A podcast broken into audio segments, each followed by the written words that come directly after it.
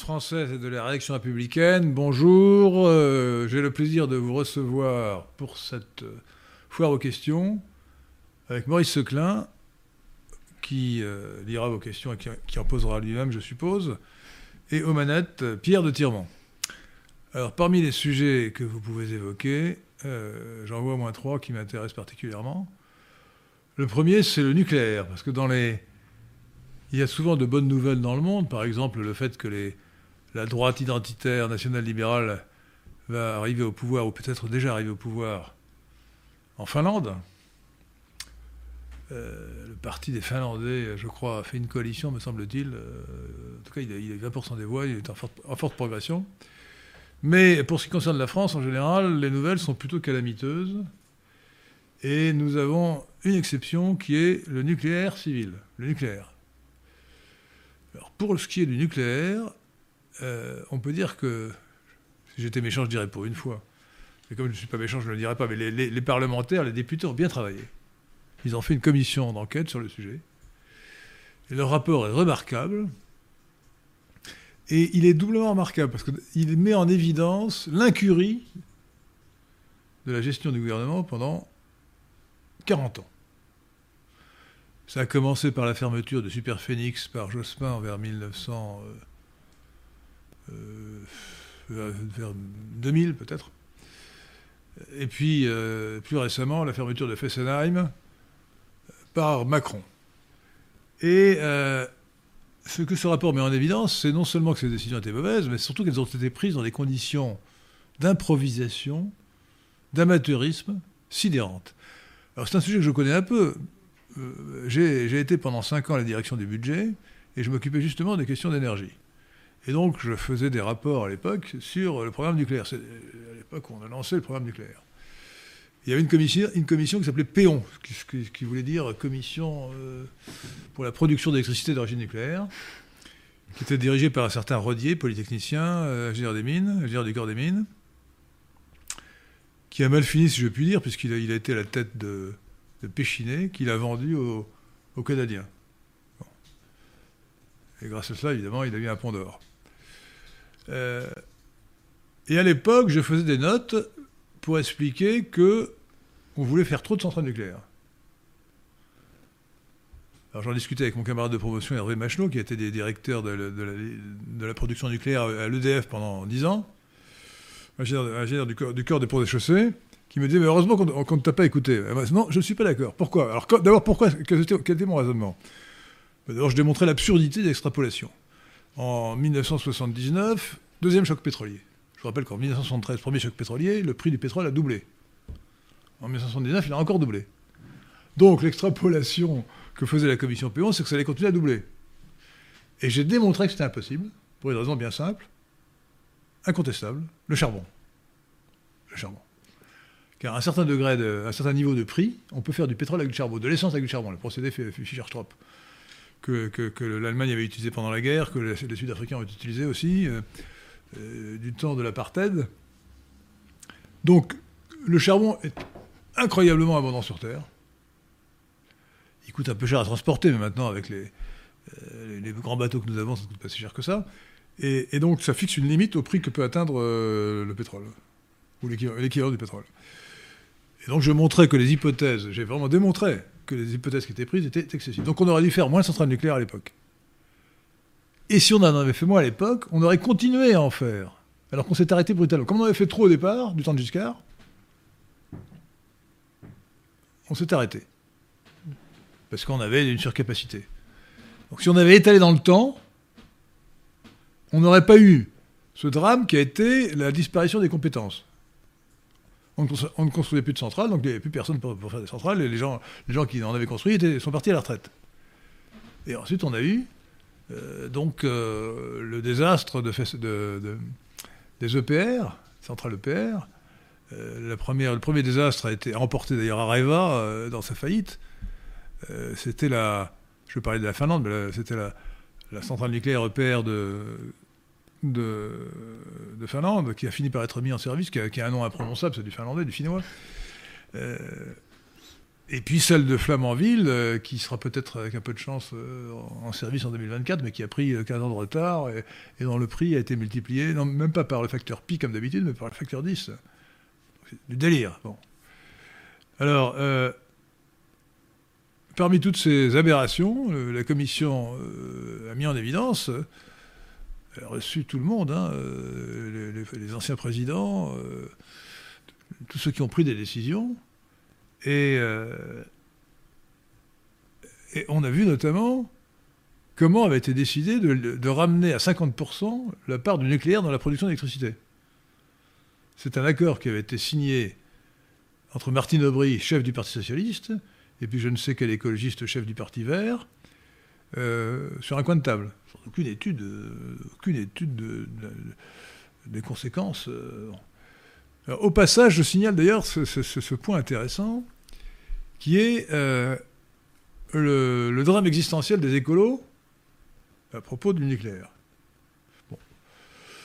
Je vous rappelle, pour ceux qui ne sont pas encore au courant, que l'écologie est une science, mais que les, écologistes ne sont pas des scientifiques, mais des politiques délirants, des idéologues délirants, euh, qui euh, fondent leur, leur idéologie sur de fausses doctrines le, bobard du, réchauffement climatique causé par l'homme, qu'on nous impose comme une vérité d'évidence, une vérité certaine alors que c'est un bobard, euh, comme nous l'avons rappelé dans une émission récente avec Paul de de l'Académie des, Sciences.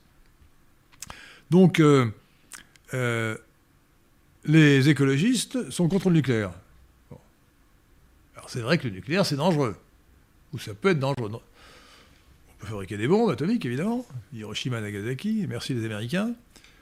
Euh, mais euh, ça peut exploser. Alors on a, trois, on a eu trois affaires graves. Euh, premièrement, Three Mile Island, si je prononce bien l'anglais, pierre de tirement, oui. aux États-Unis, et surtout, surtout ensuite Tchernobyl, en Ukraine, et Fukushima, au Japon.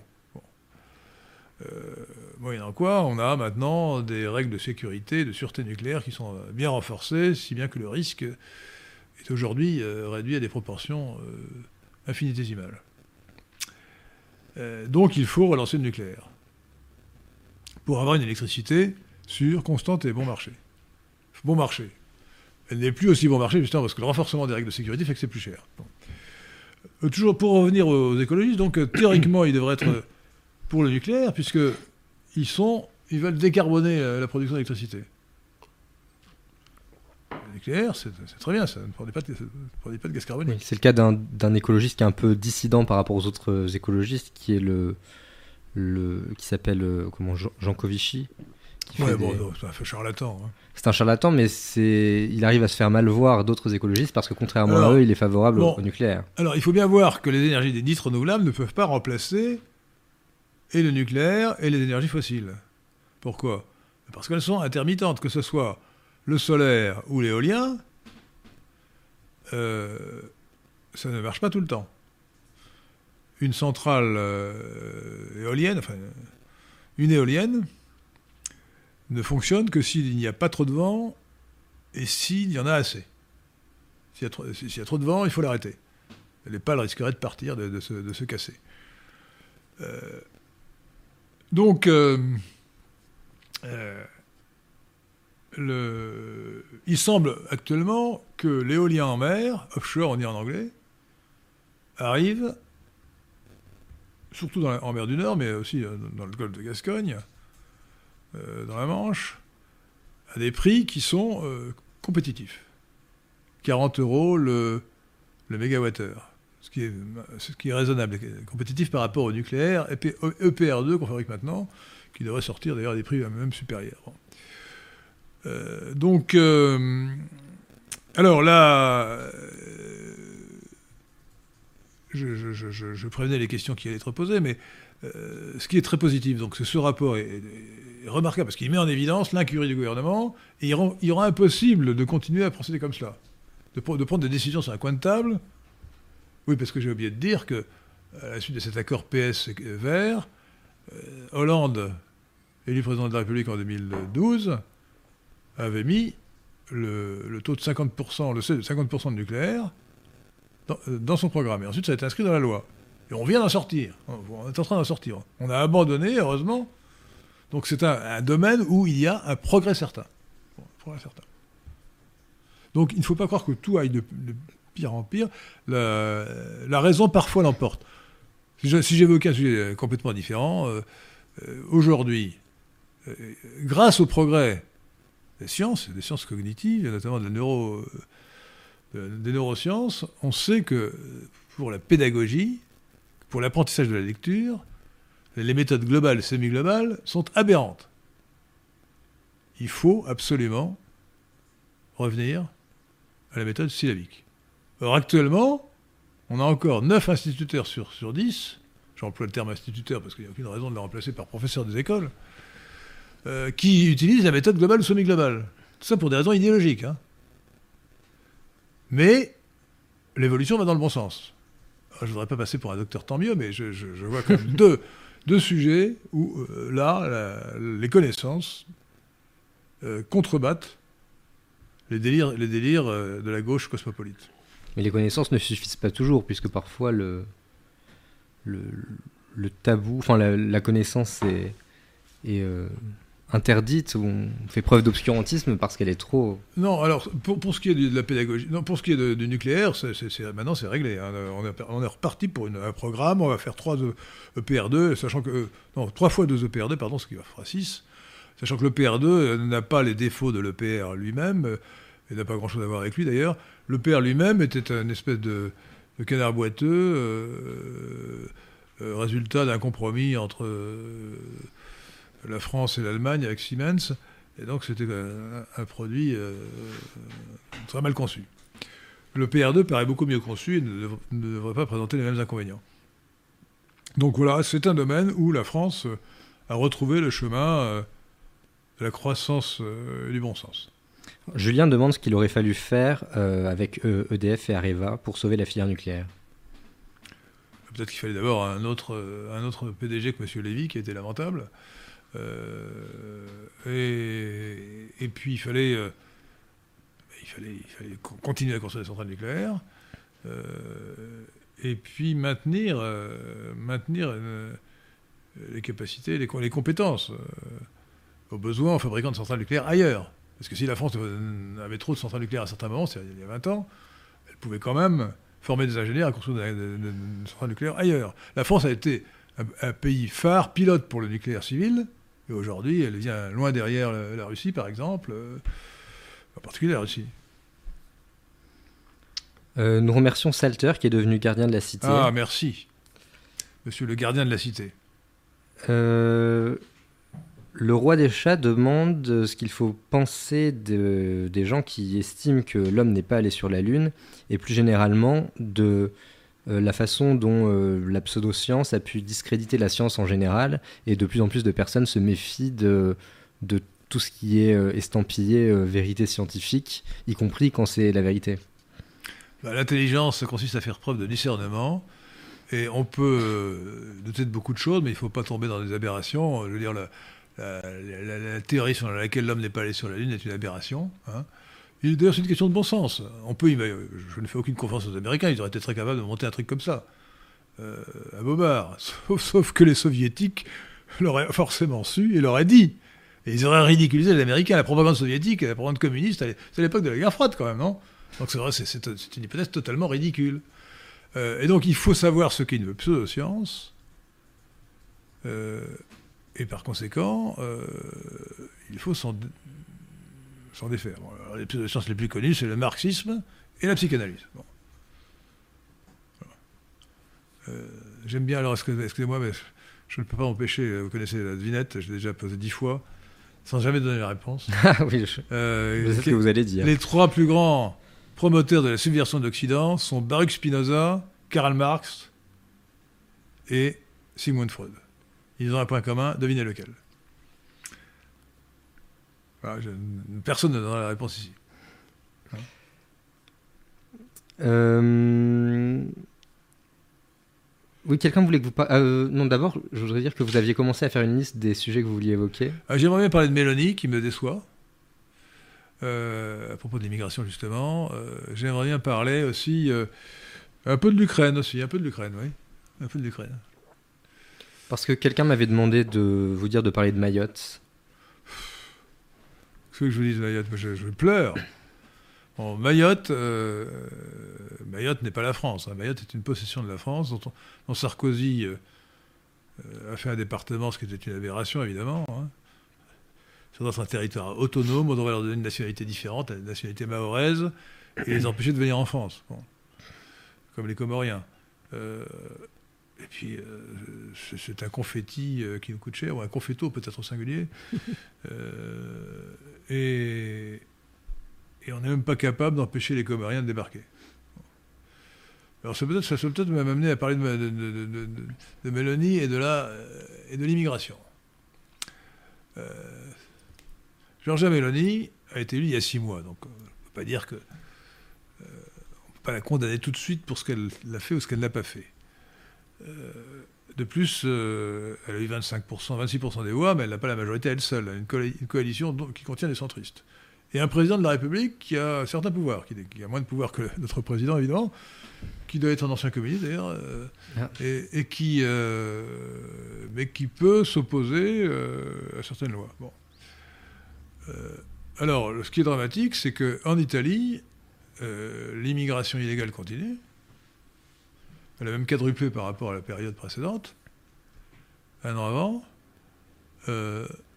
et que la loi d'urgence, ou la loi instituant un état d'urgence dans ce domaine que euh, Mélanie euh, propose au Parlement, me paraît totalement insuffisante. Alors, elle, a meilleure certaines choses. Elle permet d'allonger la, durée de rétention des immigrés illégaux. Elle permet euh, d'éviter aux juges de se prononcer sur la question. Mais je crois que c'est tout à fait insuffisant. Et, alors, ce qui est pire encore, c'est que la même loi propose d'augmenter l'immigration légale. C'est une trahison. beaucoup de gens me disaient Mélanie, etc. Bon, euh, moi j'espérais qu'elle fût euh, bonne. Euh, je, garde, encore un peu d'espoir. Mais je, pense sérieusement qu'on ne peut pas faire quelque chose d'efficace en matière d'immigration sans une politique de rupture. Premièrement, il faut dénoncer la Convention de la Convention de Genève, qui datait de 1950-1953, sur les réfugiés. Car en principe, cette convention donne un droit à un réfugié, malheureux dans son pays, de venir, de, venir dans le pays, d'immigrer chez nous. Il a, il a, le droit. Alors, j'entends, hein, vous manquez à l'esprit de contradiction que vous avez habituellement, parce que vous allez me dire, ah, mais certains pays arrivent à s'en sortir, le Japon et la Slovénie, non, la Slovaquie, qui ont signé l'un et l'autre la Convention l'appliquent de telle manière qu'ils reçoivent 18 réfugiés par an. Euh, on peut choisir l'hypocrisie. Moi, je préférerais, euh, je crois qu'il faut, il faut dire non, euh, pas dire qu'on ne peut recevoir de réfugiés. La France a toujours reçu des réfugiés, même trop souvent, avant, avant la Convention. Mais il faut dire non. aucune personne au monde n'a le droit de venir chez nous. C'est la France, pays souverain, qui décide de l'accepter ou non. Alors, euh, je, rappelle l'anecdote, je crois que c'était Ford, l'homme qui, n'arrivait pas à, penser en même temps que mâcher de la gomme, mais qui était quand même président des États-Unis d'Amérique, euh, Gerald Ford, qui euh, est allé voir le président chinois qui à l'époque devait être Xu Enlai, il me semble. Donc ce fut Deng Xiaoping, j'avoue, je ne sais plus. Et qui lui a dit, mais enfin, vous êtes très très dur avec, les, avec vos dissidents, vous devriez les laisser immigrer aux États-Unis. Et l'autre lui a répondu avec un sourire chinois Combien en voulez-vous 50 millions? Il aurait pu répondre oui. Et euh, Michel Rocard, dans un moment, de, un moment exceptionnel de lucidité, a dit Nous ne pouvons pas recevoir toute la, toute la misère du monde. Donc la première chose, il faut dénoncer la Convention de l'aide sur les réfugiés. Et au passage, supprimer chez nous euh, l'office, euh, parce que nous avons une espèce de tribunal. Oui, il y a un, office qui s'occupe des, réfugiés, euh, qui organise en réalité l'immigration, l'invasion de la France, en fait. Hein. Et puis, il y a un tribunal spécial qui leur, reconnaît des droits. Ça doit être la décision de recevoir un immigré au titre du droit d'asile, être une décision souveraine du gouvernement. Les juges ne doivent pas intervenir. Deuxièmement, il faut évidemment dénoncer la Convention européenne des droits de l'homme. non seulement ces juges sont à la botte de Soros, on le sait, hein, ça a été démontré, ils sont des d'intérêts terribles, mais de plus, ils prennent des décisions totalement aberrantes et scandaleuses. Voilà deux exemples de, points particuliers où une rupture est nécessaire. Plus généralement, d'ailleurs, il faut sortir de l'état de droit pour revenir à l'état légal.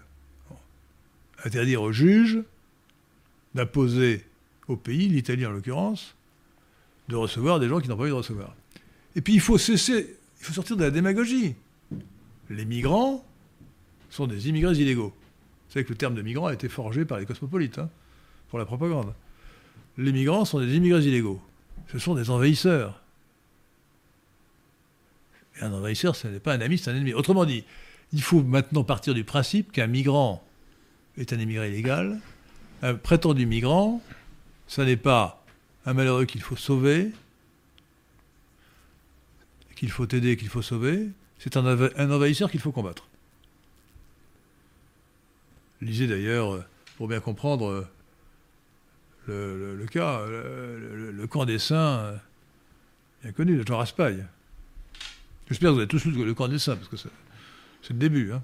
Pour, pour, en revenir à l'Italie, on m'a dit qu'il y avait certes beaucoup d'immigration légale en Italie, mais qu'il y avait très peu de régularisation. Alors, je me demande qu'est-ce qu'il advient de...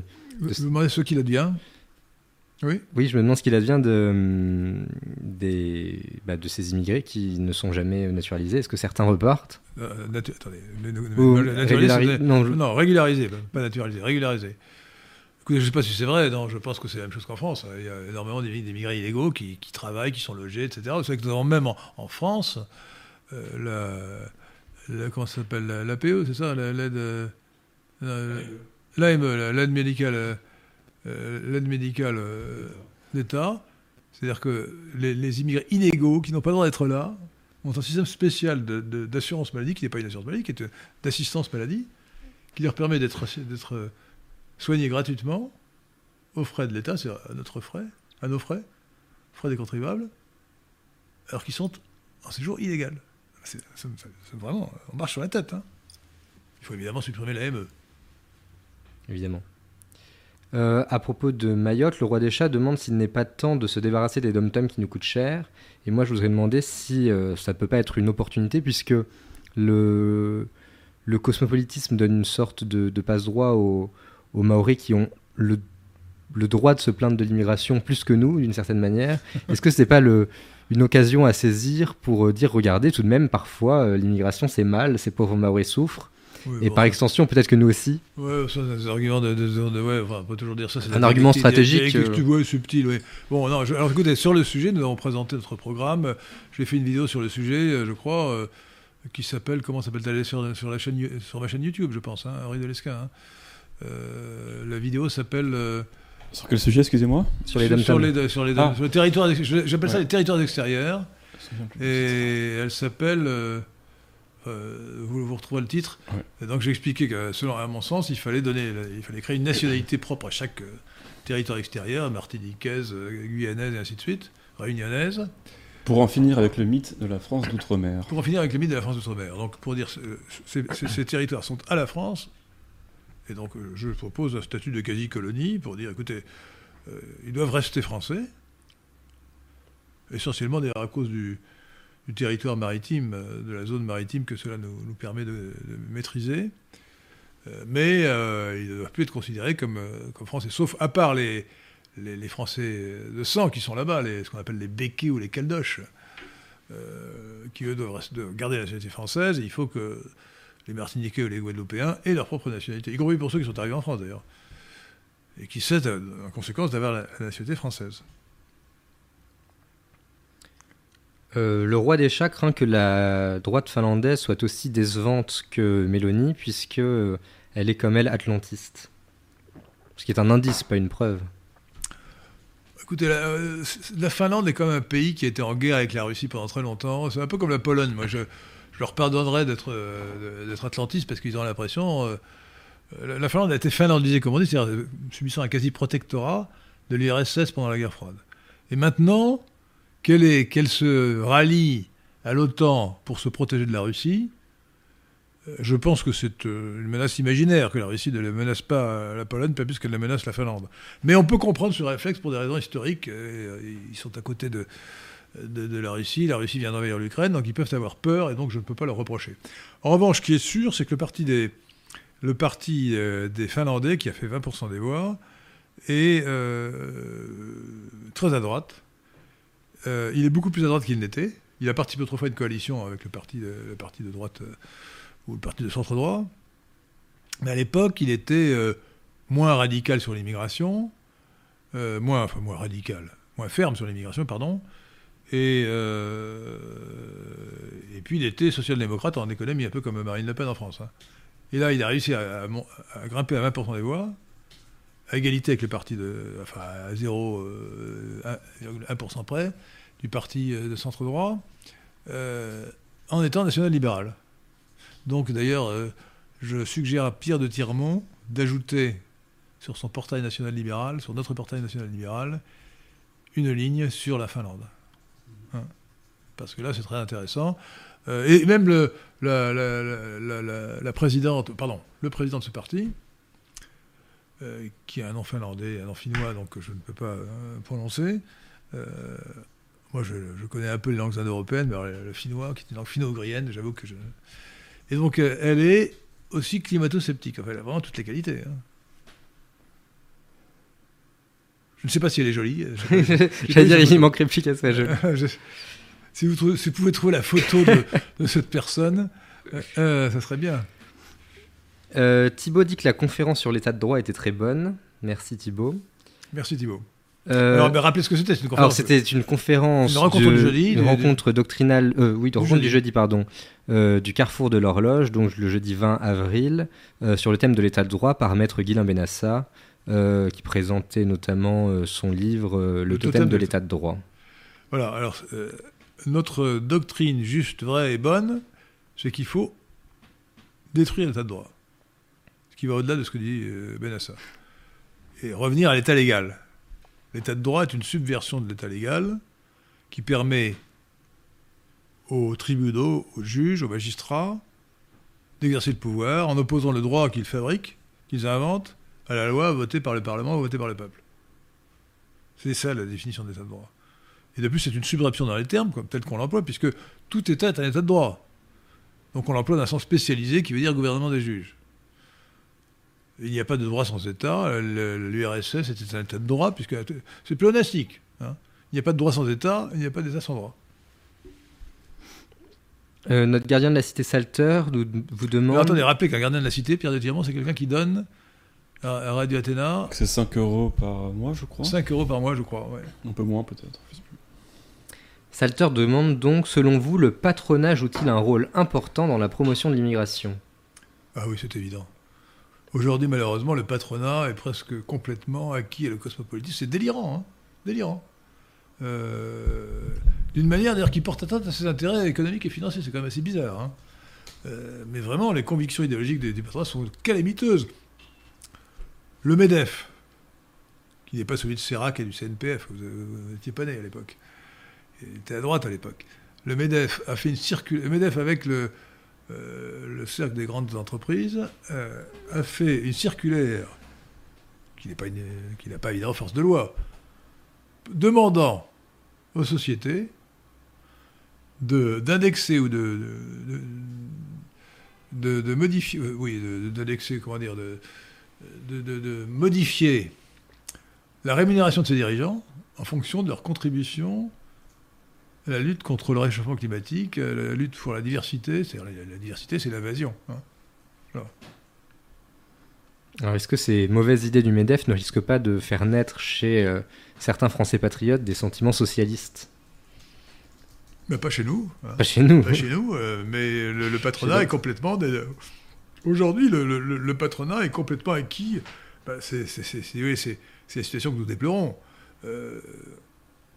lisez euh, lisez le résumé de la situation politique qui est euh, euh, sur notre site lesquin.fr, lesquen.fr.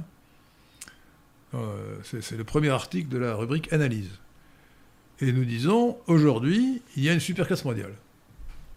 Ça n'avait jamais existé, ça s'est formé à la fin du, XXe siècle. Cette superclasse mondiale porte l'idéologie cosmopolite ou cosmopolitique, donc impose le cosmopolitiquement correct. Euh, elle, est représentée dans chaque pays par une, oligarchie cosmopolite qui exerce le pouvoir dans certains pays comme la France, mais pas partout. Pas, en Pologne, ni, euh, ni, en Hongrie. Et donc aujourd'hui, la lutte des classes a pris une nouvelle forme. Elle est essentiellement euh, une lutte entre tous les peuples, d'une part, et la superclasse mondiale d'autre part. Et donc contre euh, le patronat qui, pour l'essentiel, est immergé dans la superclasse mondiale. Et acquis à la destruction des frontières et des identités. C'est lamentable.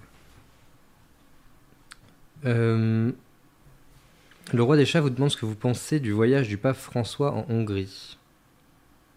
Écoutez, je pense le plus grand mal du pape François. Je pense qu'il est vraiment pape.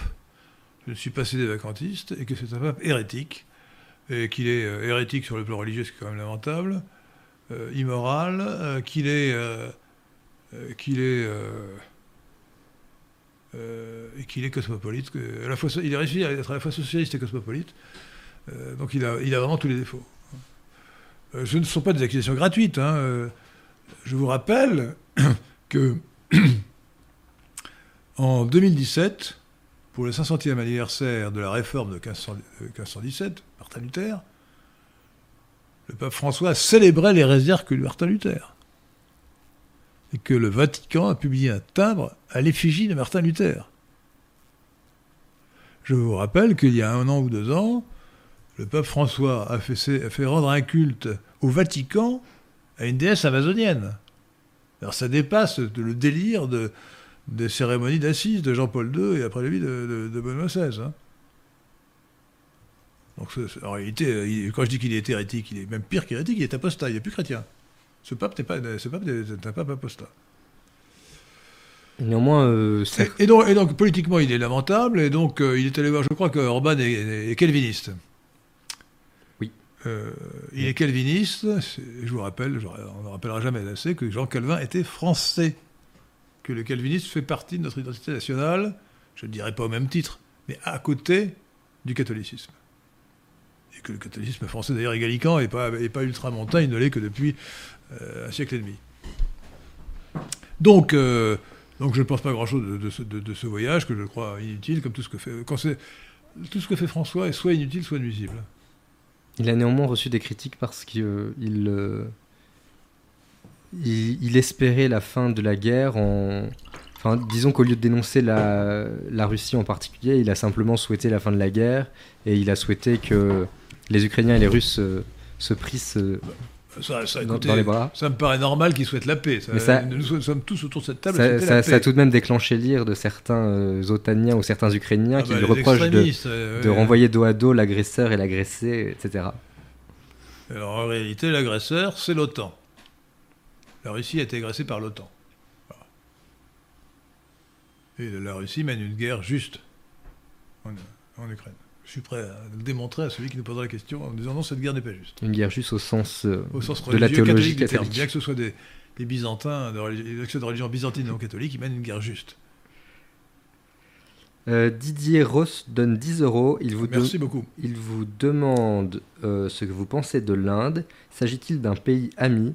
L'Inde a participé aux manœuvres militaires avec la Russie et les Chinois qui sont contre l'Occident. Alors j'aurais dû ajouter dans les sujets que je voulais traiter l'Inde justement.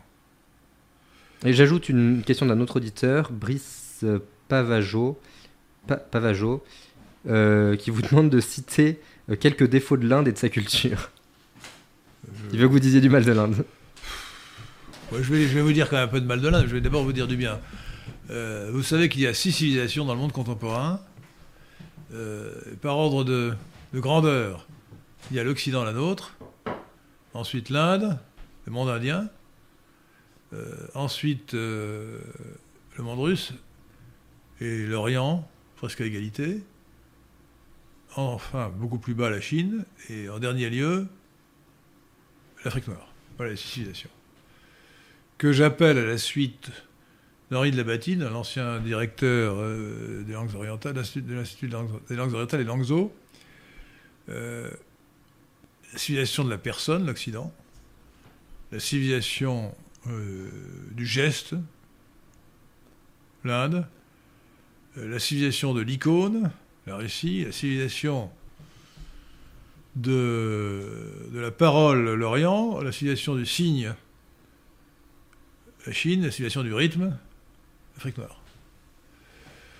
Ce sont des expressions qui. qui, euh, la plus forte, c'est la civilisation de la personne. Hein. Et ensuite, civilisation de la parole. Les autres sont un peu plus, euh, disons, euh, décoratives. donc, je pense que le plus grand bien de l'Inde, qui est une société d'origine, qui est une civilisation d'origine indo-européenne. D'ailleurs, sur ces six civilisations, vous savez que quatre d'entre elles sont d'origine indo-européenne. L'Occident, bien sûr, euh, qui a été fondé par les Francs au XIe siècle, mais qui est l'héritière de la civilisation romaine et de la civilisation grecque, qui est héritier, pardon. Euh, L'Orient, qu'on confond aujourd'hui avec l'islam, a été en réalité fondé euh, en 500 avant Jésus-Christ, 550 même, euh, par Cyrus, l'empereur perse. Et les Perses étaient des Iraniens, les Iraniens sont des Indo-Iraniens, les Indo-Iraniens sont des Indo-Européens.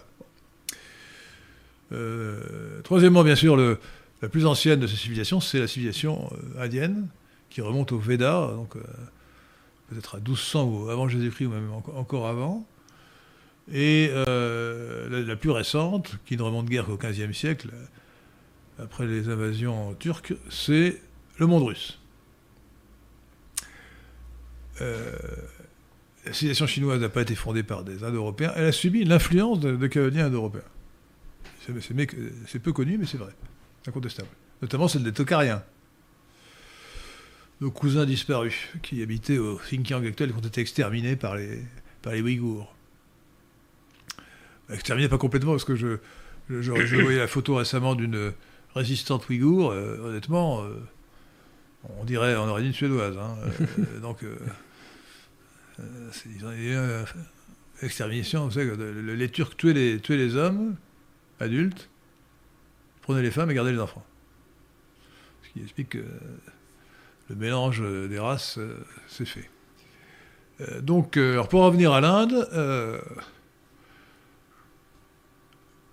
l'Inde c'est un monde, hein. c'est immense, c'est complexe, c'est la religion védique, celle des Védas, 1200 ans avant Jésus-Christ, est complètement différente de l'hindouisme ou du brahmanisme actuel. ce qui est marrant, c'est que, bien que ce soit très différent, ils ont conservé euh, la révérence au Veda.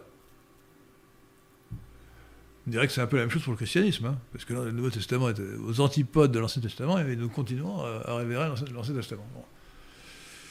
Euh, et donc, euh, Aujourd'hui, dans, l'hindouisme contemporain, il y a trois religions en une. Il y a la religion ritualiste et, familiale, comme son nom l'indique, fondée sur des rites. Euh, la religion du renoncement, qui est celle des ascètes qui font des ashrams, et puis les nombreuses sectes. Vous savez, les sectes, euh, soit vishnouites, soit shivaïtes essentiellement, qui, euh, qui prolifèrent et qui, elles, souvent ressemblent un peu au christianisme parce qu'elles pratiquent la bhakti, la dévotion. Alors, j'ai lu la Bhagavad Gita, c'est à peu près tout ce que j'ai lu dans les écritures sacrées. J'ai lu, quelques pages des Védas, mais j'ai lu surtout la Bhagavad Gita. La, Bhagavad Gita est, euh, un poème, un poème philosophico-religieux, qui est un dialogue entre Arjuna et Krishna.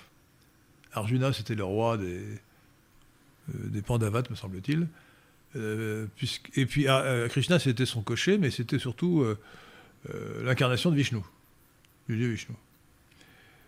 Et la Bhagavad Gita, ça veut dire soit le chant du Seigneur, soit le chant du bienfaiteur. Gita, c'est comme Gata, c'est le chant. Bhagavat, c'est Seigneur ou bienfaiteur. c'est un épisode d'une des deux grandes épopées indiennes qui s'appelle le Mahabharata.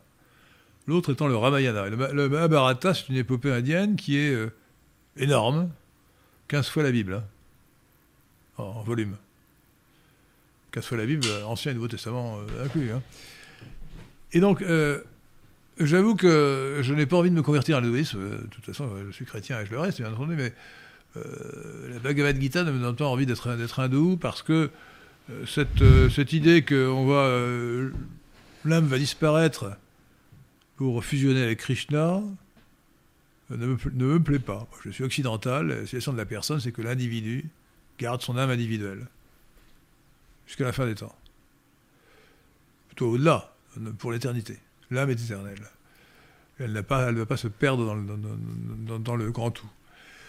Euh, et puis surtout, ce qui me choque le plus, c'est la morale de la Bhagavad Gita, qui consiste à dire fais ce que doit, advienne que pourra. Alors c'est un beau proverbe, mais euh, dire qu'il faut se désintéresser des conséquences me paraît absurde. Euh, euh, la, Bhagavad Gita commence par un cas de conscience. Arjuna est là, et il est à la tête de son armée, et il doit combattre ses cousins. Et il dit à Krishna, mais comment, moi je ne peux pas, j'ai pitié de mes cousins, je ne peux pas combattre mes, frères. Enfin, mes frères, mes cousins, ma, famille. Et, Krishna lui dit, tu dois le faire parce que c'est ton dharma, ton devoir, sans te préoccuper des conséquences.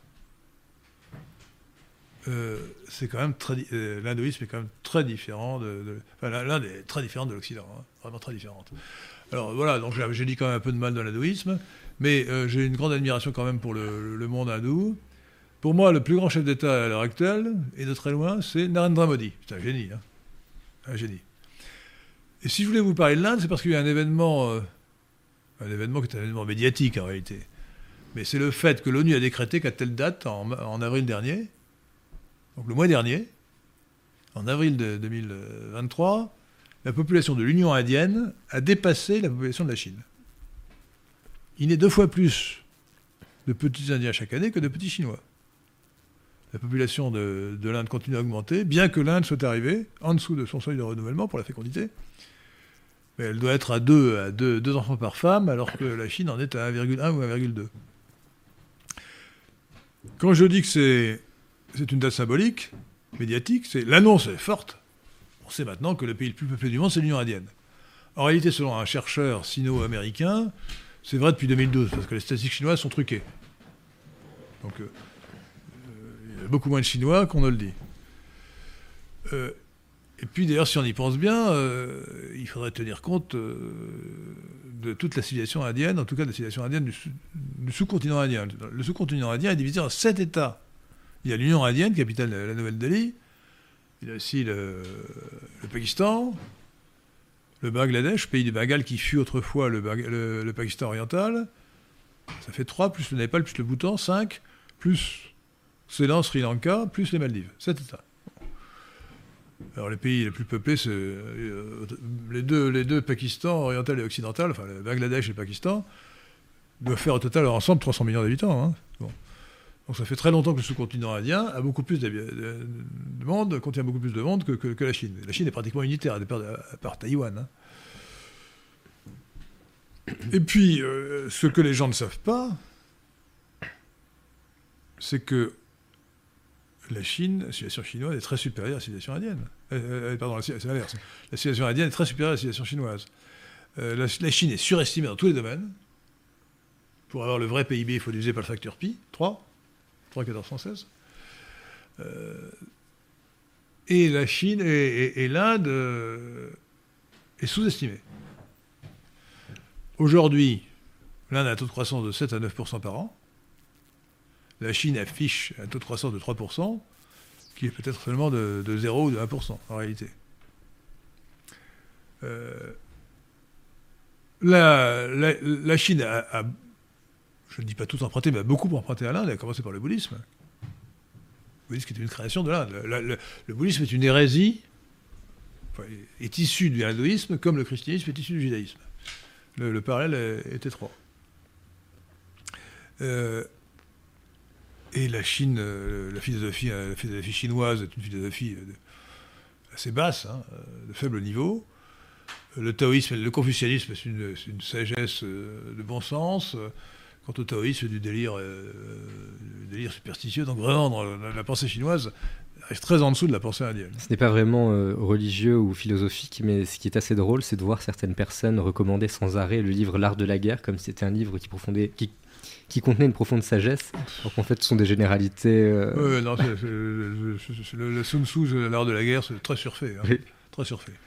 Je ne dis pas que c'est intéressant, mais pas... non, vraiment, la, Chine est très en dessous de, de l'Inde, et l'Inde est légèrement en dessous de, de, de, de l'Occident, mais pas très en dessous. Pas très en dessous. Savez que l'invention du... Je prends un exemple. L'invention du zéro, c'est l'Inde. Et si vous me permettez cette, plaisanterie, l'invention du zéro, l'invention du zéro, ça n'était pas nul. bon, c'est facile, vous me direz. mais est-ce que les peuples sont euh, tous euh, également dignes de, leur passé? On peut se poser la question. Ah bah, L'Inde me paraît entièrement digne de son passé. Alors là, euh, n'a jamais défailli dans ce domaine. Hein. Elle a subi d'horribles invasions les invasions mogholes, euh, c'est-à-dire turques, euh, qui l'ont ravagé pendant des, siècles, entre 1500, enfin, du, XVIe siècle au XIXe siècle, 300 hein, ans. Hein.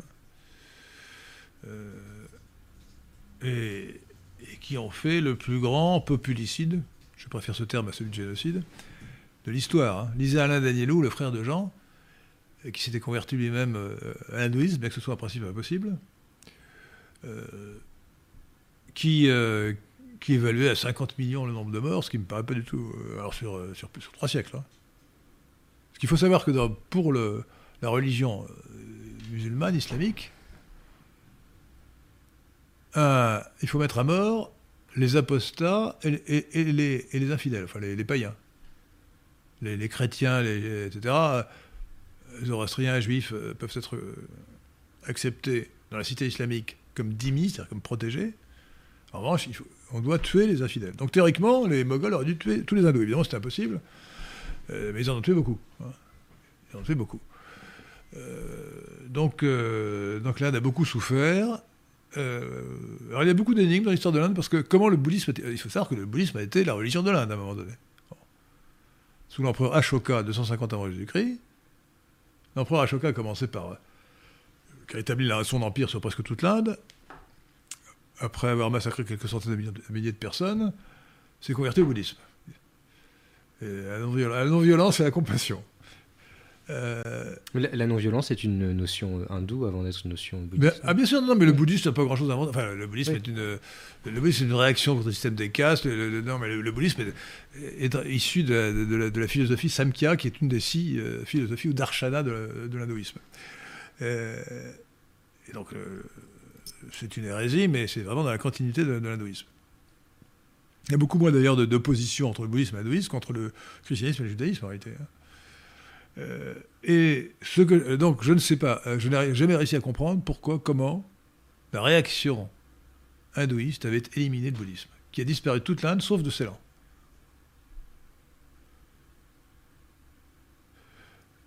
J'ai eu quelques hypothèses, mais rien de bien, euh, bien sérieux. Ce, n'est pas, ce pas les musulmans qui ont, qui ont éliminé le bouddhisme. Hein. Euh, parce qu'on m'avait dit un jour, ah mais c'est parce que le bouddhisme se convertit à l'islam, parce que le, euh, comme l'hindouisme est un système de caste, le bouddhisme pouvait, comme le marxisme, si vous voulez, plaire aux, castes inférieures, ou hors caste. Et donc, mais c'est pas du tout ça, il avait disparu bien avant l'arrivée des musulmans bien avant l'arrivée, euh, la conquête des musulmans, parce que les musulmans sont arrivés au 7e siècle, mais ils sont restés dans le Sindh, euh, euh, dans ce qui est l'ouest du Pakistan. Alors, ce qui me permet d'ailleurs de dire un, mot sur le système des castes, parce que l'hindouisme est fondé sur un système des castes, mais c'est complexe. Ce n'est pas comme le. On peut faire un parallèle avec toute proportion gardée, parce que l'hindouisme est une grande religion, ce qu'on n'est pas le judaïsme. Mais on peut faire un parallèle parce que l'hindouisme et le judaïsme sont des religions racistes. Sauf que le racisme juif est primitif, puisqu'il dit euh, nous les juifs, et puis les autres sont des bêtes. Les non-juifs, vous et moi, euh, êtes-vous juif, euh, Je ne suis pas juif. Moi non plus. Pierre de Tyran Non? Voilà. donc il faut savoir que pour le grand rabbin de Yosef, les non-juifs, vous et moi, nous sommes considérés comme des bêtes.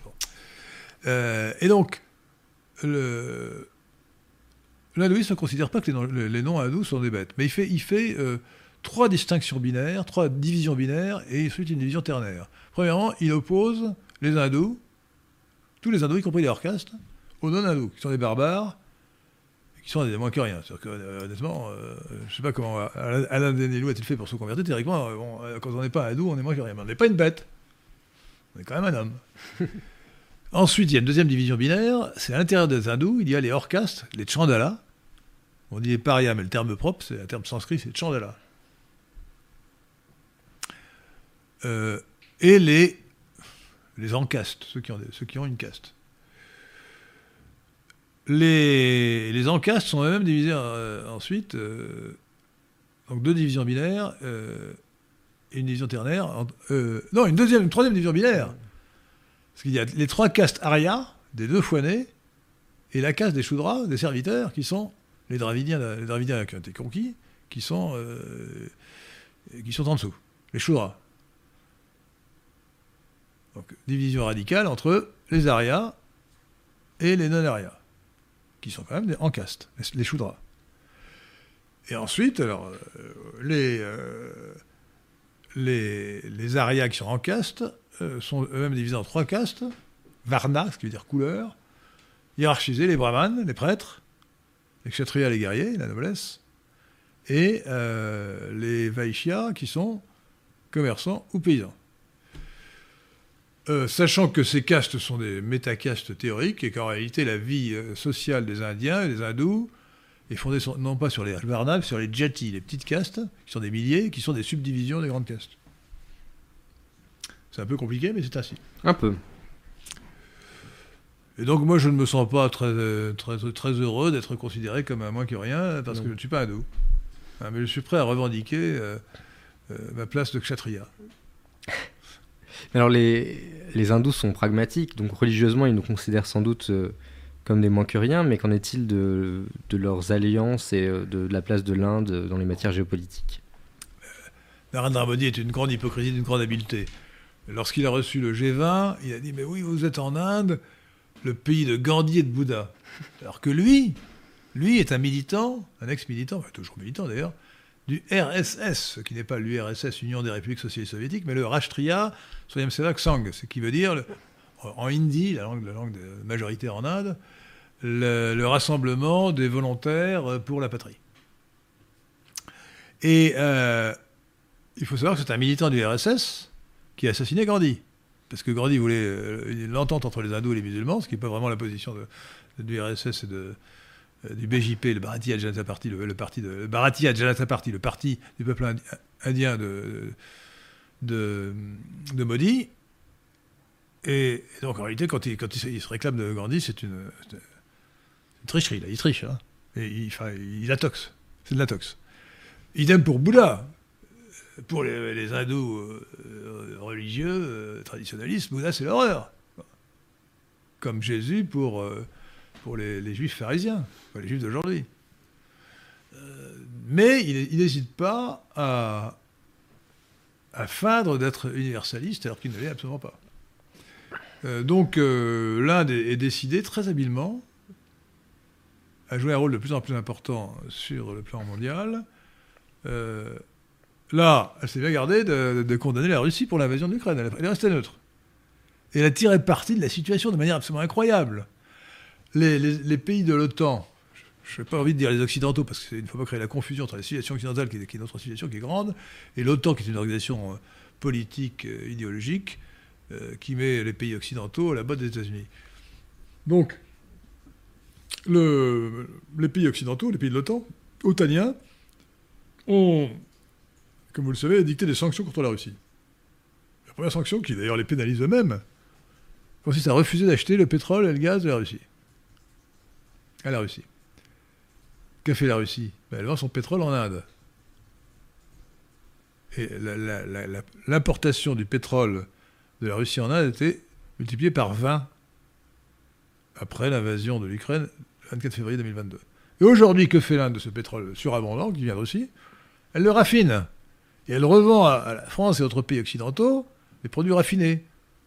Lorsque vous remplissez votre réservoir d'essence ou de diesel, de Pensez gazole. à maudit. Eh bien, euh, dites-vous que ça, ça vient d'Inde, probablement, et donc c'est du pétrole russe qui a été raffiné par l'Inde. Ni vu ni connu. Mais l'Inde, évidemment, se fait des. Enfin, les milliardaires indiens, les deux milliardaires indiens qui s'en occupent se, font, se remplissent les poches. stockage. C'est une opération fabuleuse pour l'Inde. Fabuleux. Euh, Donc, euh, donc là, là, là, depuis, alors là, c'était avant maudit. euh, les, les sociaux-démocrates du temps de Nehru euh, fraternisaient avec l'URSS, et donc euh, ce, lien privilégié entre l'Inde et la Russie a continué. Le grand, le grand sujet géopolitique pour l'Inde, c'est son rapport avec la, avec la Chine. Moi, j'espère pour la paix dans le monde, pour l'intérêt de tout le monde, d'ailleurs, c'est qu'un jour, euh, Xi Jinping comprendra qu'il faut sortir de son hybris et qu'il faut s'entendre avec l'Inde, faire un traité de paix. Un traité de paix qui commencerait par définir, définir définitivement, les, définir d'un accord commun euh, les frontières dans l'Himalaya. Parce que vous savez qu'elles sont contestées.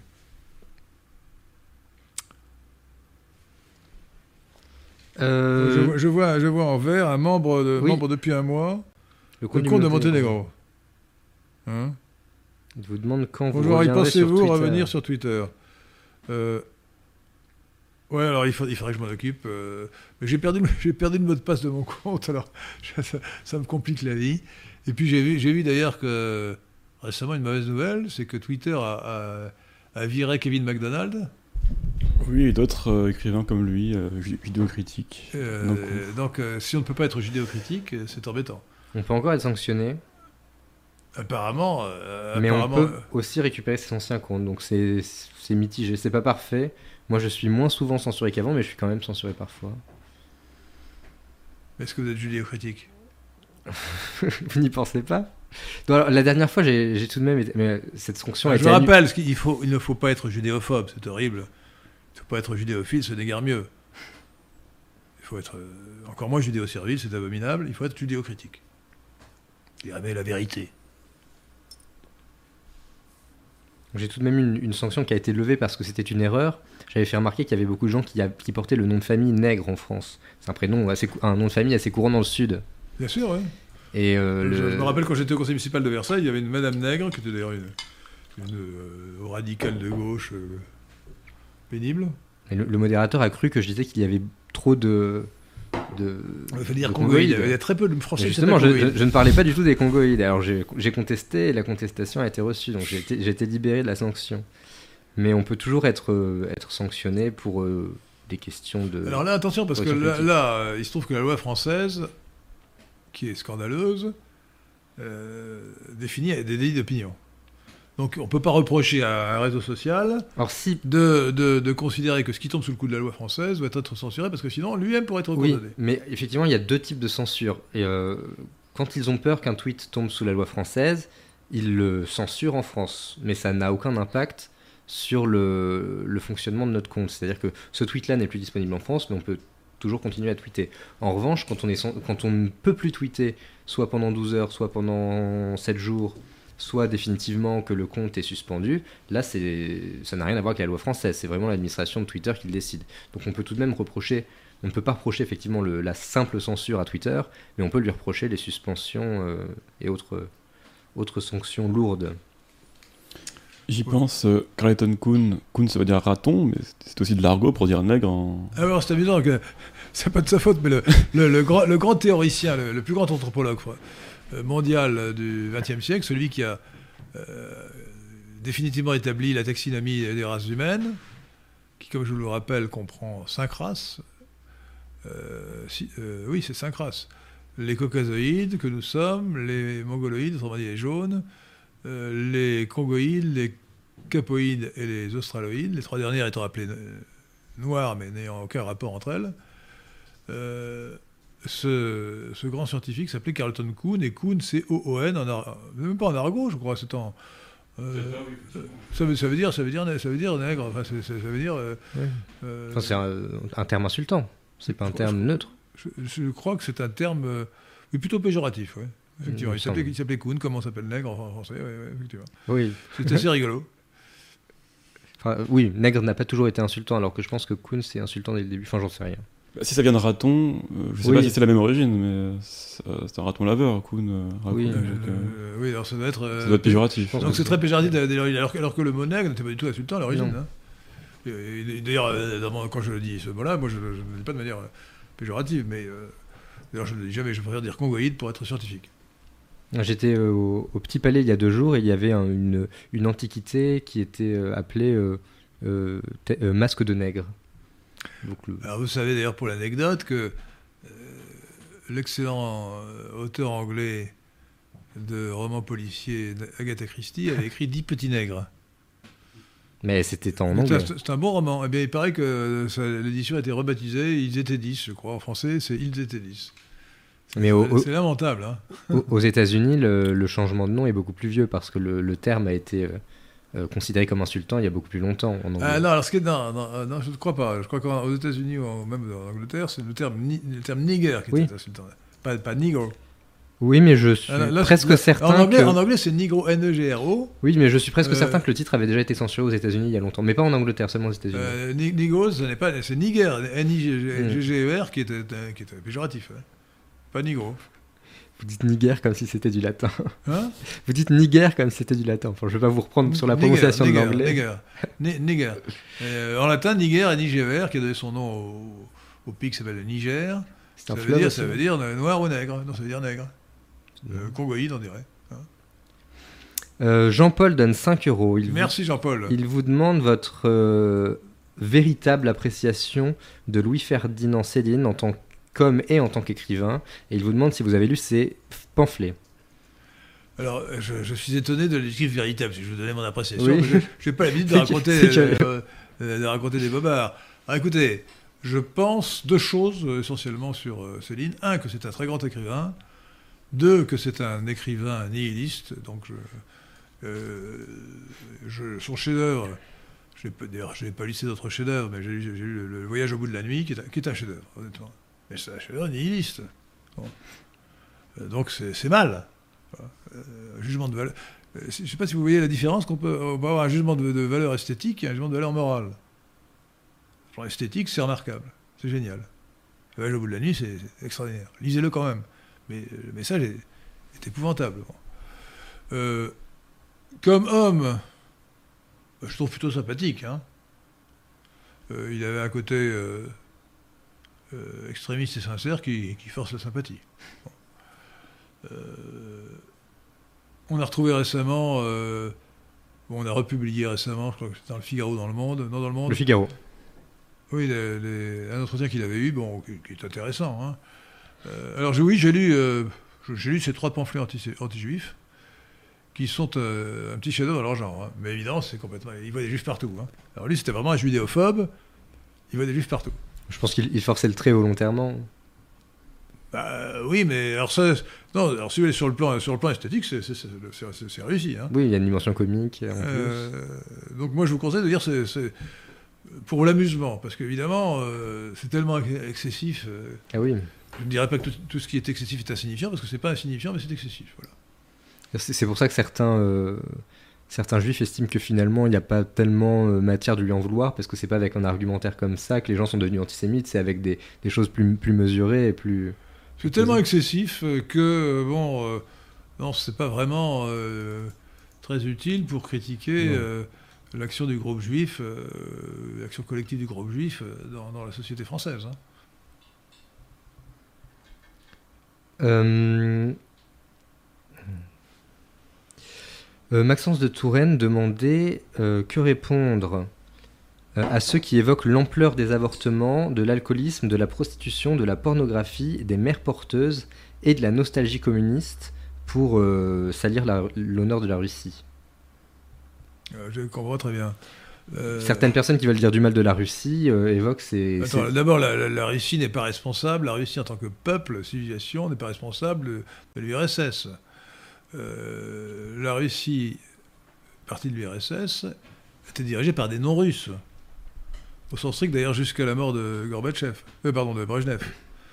Euh, le premier chef de la Russie, de 1917 à sa mort vers 1920 et quelques, Lénine n'était pas russe. Juridiquement, il l'était, il avait la nationalité russe. En réalité, c'était un Turc, son père était turc, je crois que c'était un Tchouvache. Regardez, regardez, la, regardez la Wikipédia sur Lénine, qui est très bien faite. Et, et du côté de sa mère, il était juif. Enfin, à moitié, ju- sa mère était à moitié juive, à moitié allemande. Bon. Donc il n'avait rien de juif. Il n'avait rien de, de russe. Quant à, son successeur, Staline était géorgien, il n'avait rien, absolument rien. Bon, pendant toute la période 1917-1953, 1953, 1917 c'est la Révolution, dite d'octobre alors qu'elle est eu en novembre, euh, parce que c'était le calendrier julien, euh, jusqu'à la mort de Staline en 1953, donc la Russie était dirigée, certes, euh, le régime soviétique était dirigé par un Turc puis un, Géorgien, mais la grande majorité des dirigeants étaient des halogènes, comme eux, essentiellement juifs, comme Kamenev, Zilaev, Sverdlov, Trotsky, bien sûr, etc. Euh, le... quand on dit que Staline était antisémite, c'est un bobard, euh, que j'ai réfuté d'ailleurs, euh, que nous avons réfuté à la fin de notre compendium doctrinal Sagesse des nationaux libéraux, vous pourrez lire sur notre site lesquin.fr, lesqun.fr. Staline était tellement anti-juif que son bras droit, à sa mort, qui a encore défendu sa mémoire contre Khrouchtchev après 1953, c'était euh, Kaganovich, Lazar Kaganovich, juif, comme son nom l'indique, qui d'ailleurs était euh, le promoteur de ce qu'on appelle l'Holodomor, c'est-à-dire une partie du, slavocide.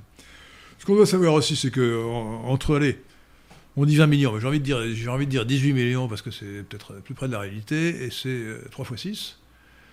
le slavocide, c'est 3 CH. Entre 1917 et 1953, 18 millions de Slaves, russes principalement, mais aussi ukrainiens, et biélorusses, qui ont été exterminés par le régime soviétique communiste marxiste, qui empruntait son idéologie au juif Marx, euh, et qui euh, est donc constitué d'halogènes, principalement des juifs. l'appareil, euh, policier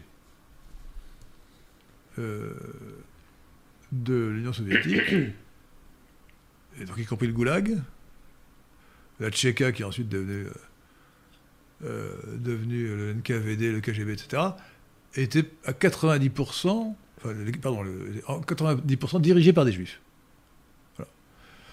Donc on peut dire que le slavocide, 18 millions de morts, a été essentiellement perpétré par des juifs. Est-il vrai qu'il règne euh, chez les Russes, aussi bien ceux de l'élite que chez le peuple, une certaine nostalgie de, la puissance soviétique? Ah, Je pense que c'est vrai, oui, bien sûr. La puissance de l'Empire et donc euh, de, la grandeur, la grandeur de, l'URSS, c'est quand même, euh, après l'effondrement de l'URSS, une capitis diminutio. L'URSS était considéré comme l'équivalent aussi puissant que, que les États-Unis dans la guerre froide, tout d'un coup, c'était plus, plus rien. Donc, euh, c'est catastrophique. Donc, ils ont, évidemment, euh, ils ont subi euh, une humiliation. C'est évident. Dont Poutine les amène à sortir. alors, d'ailleurs, j'aurais pu ajouter pour l'anecdote qu'après la mort de Staline, qui n'était pas russe, mais, mais géorgien, les deux successeurs, l'un après l'autre, c'était donc Khrouchtchev d'abord et euh, Brezhnev ensuite, qui étaient tous les deux ukrainiens et non russes. On dirait que c'est presque pareil. Ils n'étaient pas strictement, strictement ils n'étaient pas russes. Donc euh, il y a eu des Russes à, la tête de l'URSS et de la Russie que depuis je crois que c'est comment s'appelait le successeur de Brezhnev, Tchernenko, non Andropov? Avant Brezhnev. Il y a eu Tchernenko et Andropov. Bon, donc voilà, qui eux étaient russes. Donc, euh, on ne peut pas dire que l'URSS a été dirigé par des Russes euh, depuis le début. Hein. Non, Maxence Antoine posait la question à propos de la nostalgie. Oui, euh, elle, est, elle, est, compréhensible, elle est compréhensible. Bon, cela dit, je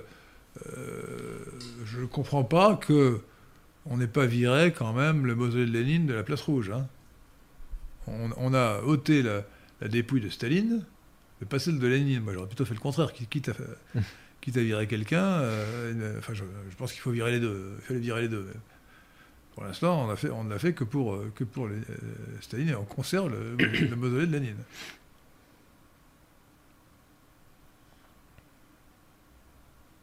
Et donc le, la question entière concernait aussi toutes les, tout ce qui donne une mauvaise réputation à la Russie contemporaine, à savoir qu'elle a plus d'avortements que les autres pays, notamment que les pays occidentaux, plus d'alcoolisme, plus de prostitution. Je ne sais pas s'il y a plus de prostitution là-bas, hein. je n'en sais strictement. A plus d'avortements non plus, j'en sais rien. Mais je regrette que Poutine, Poutine à certains égards, est un grand. Hein. il s'est amélioré depuis qu'il a lancé sa guerre contre, contre l'Ukraine. Mais euh, il faut quand même savoir qu'il a, euh, à l'instigation du funeste Lavrov, son ministre des Affaires étrangères, il a quand même signé le l'accord euh, traité d'émigration de Marrakech,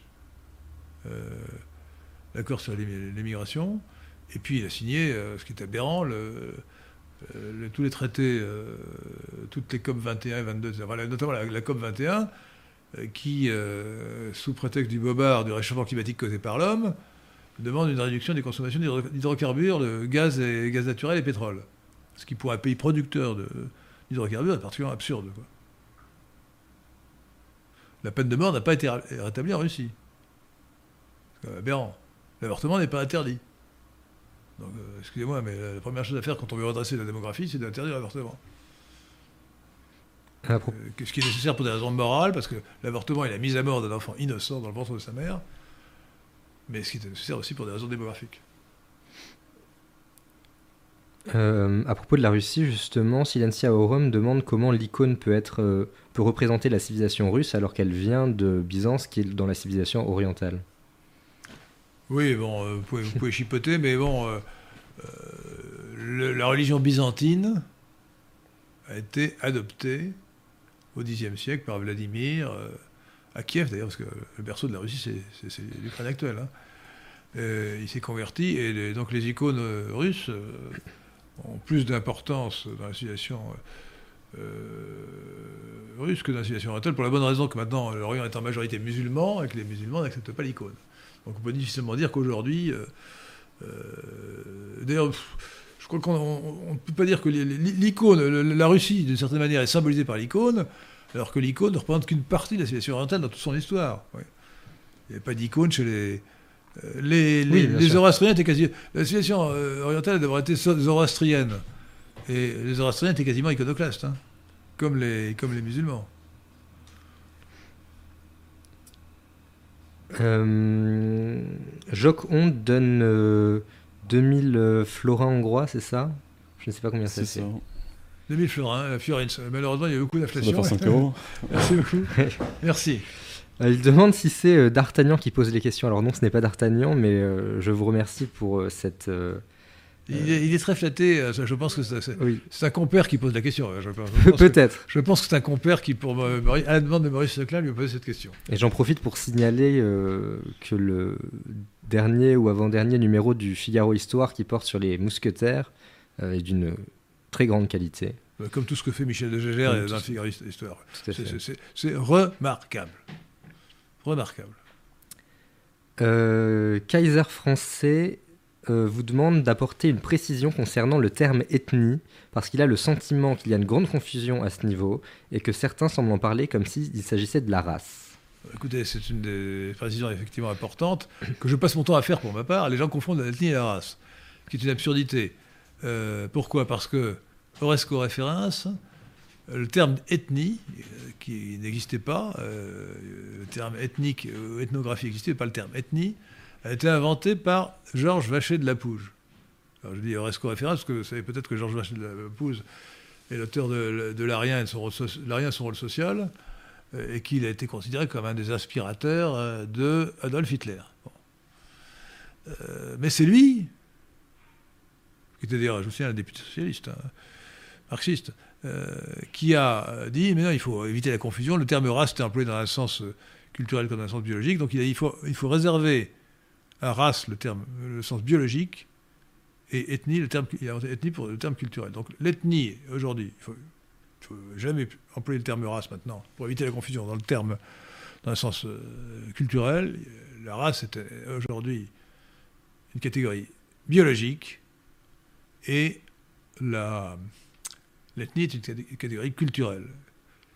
Il y a, pour être précis, euh, donc euh, une race caucasoïde, qui est la race blanche, Et je pense qu'il faut, pour être précis, éviter les, confusions, ne pas appeler race les, subdivisions des races, races euh, qu'il faut appeler des sous-races, euh, terme qui, un terme taxinomique qui n'a pas d'acception péjorative, qui n'a pas de connotation péjorative. Donc, par exemple, en France, les Français sont de race caucasoïde, et les trois euh, sous-races qui sont représentées en France, chez les Français de sang, c'est la sous-race la sous-race alpine, la sous-race méditerranéenne et la sous-race nordique. Et la France est un heureux mélange de ces trois sous-races. Comment puis-je savoir à laquelle j'appartiens? Vous appartenez à un mélange des trois. Ah euh, les, types purs euh, sont rares. Hein. Oui. Les types purs sont rares. Si, attendez, un type pur de, sous-race méditerranéenne, c'est Jean-Yves Le Gallou. Euh, le traître Jean-Yves Le Gallou, par exemple, est purement méditerranéen, bien qu'il soit breton. Et donc, ce qui fait qu'il ne, serait, il ne déparerait pas dans un souk de Mostagadem. Vous êtes, vous êtes vous-même presque purement nordique, non? Non, je suis, je suis brachycéphale.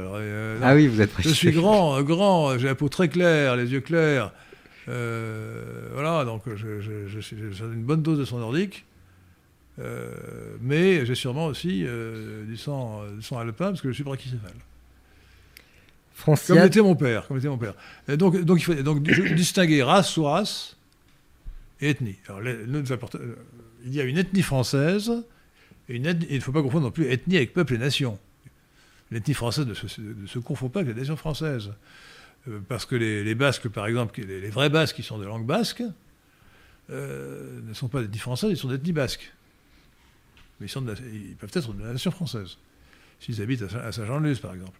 Et euh, les Wallons de, Belgique, les Romans de Suisse, ou les, francophones du Val d'Ost, les francophones québécois-français sont de l'ethnie française. Mais pas la nation française. Donc, ne confondez pas race, ethnie. Donc, race est une notion, catégorie biologique. Ethnie, une catégorie culturelle. Peuple, nation, des catégories politiques et, historiques. Euh, Franciade demande quelle réforme de l'éducation nationale vous entreprendriez si vous aviez le ah bah, pouvoir. nous en avons déjà donné quelques éléments, me semble-t-il, que nous pourrions compléter dans notre euh, dans notre euh, programme, le programme du PNL, Parti national libéral, que vous trouverez bah, sur, notre, sur le site lesquin.fr, aussi sur, aussi sur le site du PNL.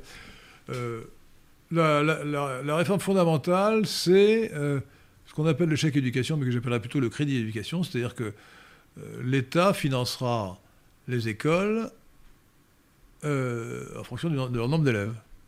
Et donc il n'y aura plus de distinction entre le public et le privé. Mais je maintiens en revanche ce qui avait suscité l'ire de Lisa Kamen lorsque nous l'avions invité euh, euh, à cette émission de Radio Athéna, euh, parce qu'elle était pour la privatisation complète. je maintiens quand même le rôle de l'État pour définir un programme et même pour avoir un rôle dans la pédagogie. Par exemple, il faut en finir avec la pédagogie libertaire, aberrante, euh, de, la méthode globale pour le, ou semi-globale pour l'enseignement de la lecture. Voilà, donc euh, libéralisation, mais, pas, mais euh, l'État conservant un rôle éminent. Avec un ministre de la Culture qui sera ministre aussi de l'Éducation nationale. Ou de l'instruction publique plutôt. Bien sûr, alors suppression de, l'éducation sexuelle, qui est une façon de pervertir. Euh, euh, oui, alors l'école doit, s'isoler du monde, plus question de faire venir les associations dans l'école, quelle qu'elle soit.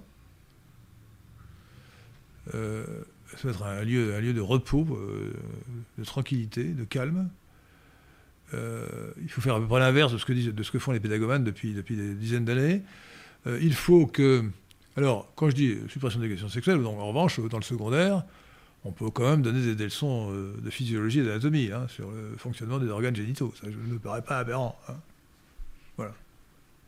Sans, euh, sans en faire des cours de pornographie hein, euh, ou d'incitation à l'érotisme. donc, ensuite, revoir le, programme d'histoire, enseignement chronologique évidemment, d'abord de l'histoire de France, en rappelant les origines indo-européennes de la France donc il faut un cours sur les Indo-Européens. Oui, c'est curieux que ce soit pas enseigné. Euh, c'est curieux. Enfin, c'est pas curieux, non, c'est évident. Vous êtes C'est- naïf. Pardon, Vous êtes naïf. j'ai des accès de Euh, naïveté euh, parfois. Faites un Européen. Nous sommes Indo-Européens. Bon. Alors attention. Notre langue est indo-européenne et euh, notre société est constituée par les conquêtes indo-européennes successives. Euh, mais nous avons un substrat qu'il ne faut pas négliger. Donc je pense qu'il faut euh, accepter notre identité entière. Et euh, nous avons hérité euh, des paysans anatoliens et avant tout des chasseurs ouest-européens une part de notre héritage qu'il faut accepter et qui rentre dans le génie de la France. Les mégalithes, ce n'étaient pas les Indo-Européens. Les Arias, il faut dire, c'est mieux. Aria. A-R-Y-A. Euh, je, alors, je préfère ce terme d'Aria à Arien pour une raison simple qui n'est pas du tout que, que le mot Arien a été employé par des gens euh, qui ne plaisent pas en général, euh, tout simplement pour éviter le, le, le calembour, un bon Aria. Ce qui est quand même agaçant. Donc un bon Aria, ça, ne- ça n'est plus gênant. Aria, A-Y. Ah, et puis surtout, Aria, c'était le nom que se donnaient les Indo-Iraniens. Oui. Et donc par synecdoque, on peut l'appliquer à tout le monde. À tous les Indo-Européens. Donc euh, il faut quand même, à mon avis, euh, insister bien sûr sur notre passé indo-européen, mais aussi euh, sur l'héritage des deux autres composantes. Les, les sympathiques chasseurs, chasseurs qui, qui- qui étaient, chasseurs à l'origine, mais qui sont, sont ensuite néolithisés, qui, qui sont mis à l'agriculture, vers moins 6000. euh, et qui ont- Ah, avant l'arrivée des fermiers. ah non, mais c'est sous l'influence des, paysans anatoliens qu'ils ont adopté l'agriculture. Euh, mais ils nous ont laissé les mégalithes. Pas rien, ça. Et Vous les... qui êtes breton, Maurice Seclin, vous connaissez, vous êtes allé voir les, les sûr. et les menhirs, hein, euh, qui, Ah, qui il- rien aux Celtes et aux, aux Bretons. hein, Non. c'est- d'origine entièrement euh, euh, antérieure, et qui ne doivent rien non plus aux paysans anatoliens. Et je pense en revanche que les, les Basques sont aussi intéressants parce que les Basques, c'est un composé bizarre. La langue basque n'est pas indo-européenne, donc les Basques sont d'une certaine manière un vestige, à ma connaissance, non pas chasseurs ouest-européens, mais des paysans anatoliens. Euh, ils ont, ils ont euh, à 80% le- l'aplogroupe paternel RAB, ce qui prouve que la lignée masculine est presque entièrement indo-européenne. Et donc, visiblement, ce qui s'est passé, malheureusement, c'est ainsi. Les, conquérants euh, indo-européens qui sont arrivés dans le Pays Basque étaient peu nombreux. Enfin, c'est plutôt. Ils étaient, euh, ils étaient sans femmes.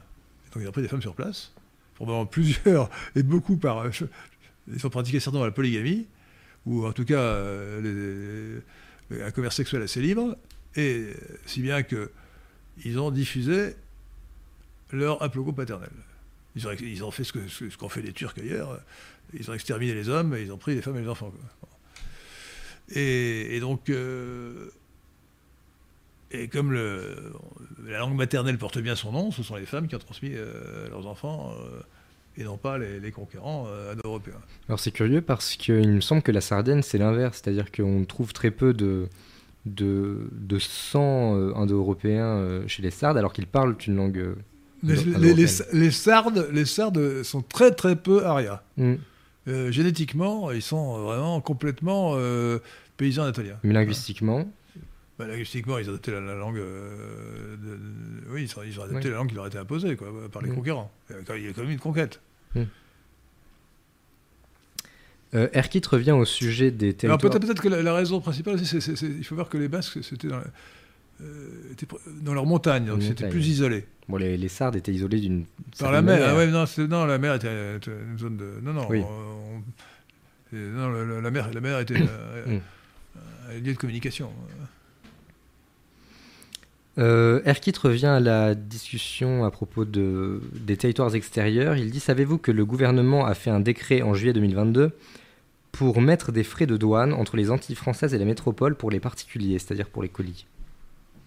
C'est pas des frais de douane. ce sont je ne connais pas ce décret, mais ce ne sont pas des frais de douane. Ce sont des, le terme de douane n'est pas applicable. Des frais de transport, peut-être. euh. Je ne connais pas ce décret. En tout cas, le terme de douane est certainement, le terme de de douane est certainement inapproprié. Euh, Edouard donne 10 euros. Merci, Edouard. Euh, il demande s'il ne faut pas mettre plus de sport au collège et au lycée. Il pense que ce serait bénéfique pour la jeunesse française qui ne paraît pas très athlétique par comparaison euh, avec la jeunesse des pays anglo-saxons. Euh, c'est pas- moi, moi qui suis anti-sportif, vous n'allez pas me dire ça. Non, attendez, on fait beaucoup de, trop- on fait beaucoup de trop sport. Moi, je veux que les gens étudient. Hein. Ils, apprennent, ils apprennent d'abord à lire, à écrire, à compter. Qu'on leur apprenne ensuite euh, beaucoup de choses. Il faut euh, instruire. Voilà. Absorber des connaissances. Voilà. Euh, une tête bien faite, c'est d'abord une tête bien pleine. hein. Voilà. Et donc le sport, on en fait déjà assez comme ça. hein. Ne, ne rajoutons pas un peu de sport, d'accord, un peu d'exercice physique, très bien. Dans, dans- dans la salle d'un cours de la création, une, deux, une, deux, une, deux, mais pas. hein, non. Et puis alors, surtout, le, le- le sport, c'est vraiment l'opium du peuple aujourd'hui. hein, c'est, euh, il ne faut pas donner euh, aux enfants cette idéologie de la balle au pied. euh, c'est, insupportable. Le, le- le sport, mot qui vient d'Angleterre, c'est l'abcès de fixation des valeurs guerrières.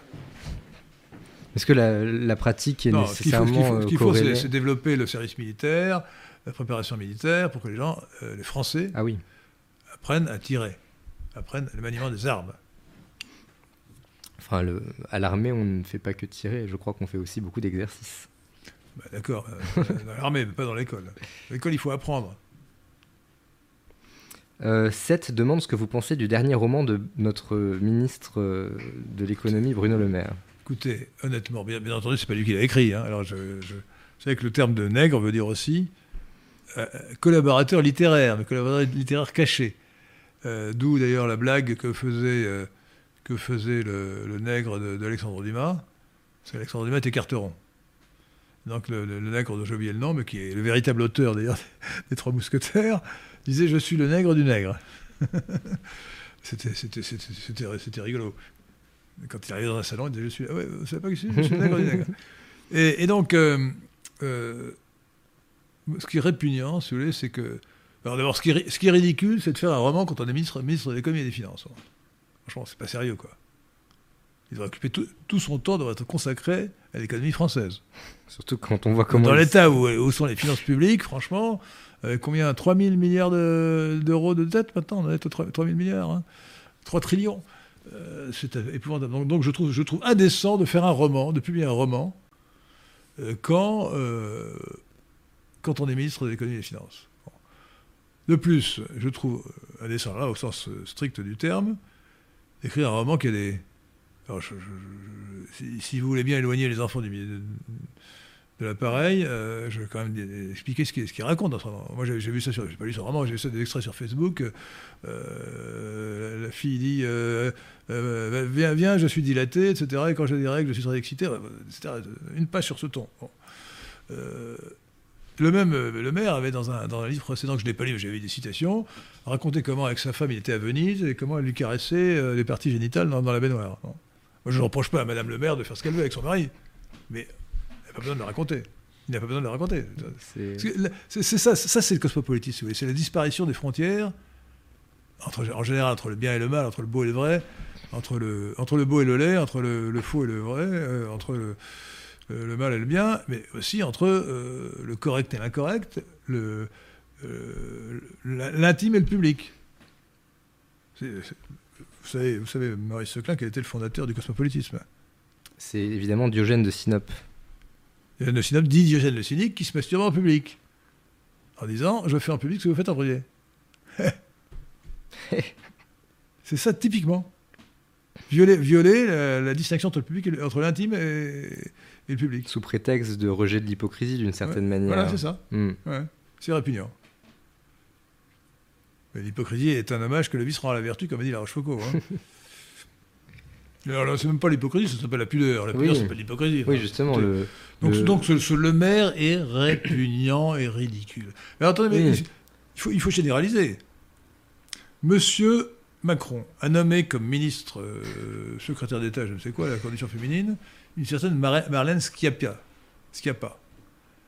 qui a écrit des livres pornographiques, dont l'un s'appelle, je cite le titre, excusez-moi, vous avez éloigné les enfants des haut-parleurs, dont l'un s'appelle Les femmes bien n'avalent pas. Euh, euh, donc euh, il a nommé une pornographe au gouvernement. Deux pornographes. Quant à le ministre de l'Intérieur Darmanin, est un immigré arabe, puisqu'il est maltais, les Maltais sont des Arabes, il est maltais par son père et, et algérien par sa mère, donc il est entièrement arabe. Il est double arabe. Euh, Gérald Darmanin, ça s'appelle d'ailleurs Gérald, Gérald Mouran, euh, Moussa. Moussa, Moussa Dar- Darmanin, enfin Moussa Darmanin donc, euh, a été poursuivi en justice de manière assez ridicule par une, une prostituée qui est montée avec lui dans une chambre d'hôtel et, et euh, qu'il a accusé de l'avoir violée. Bon.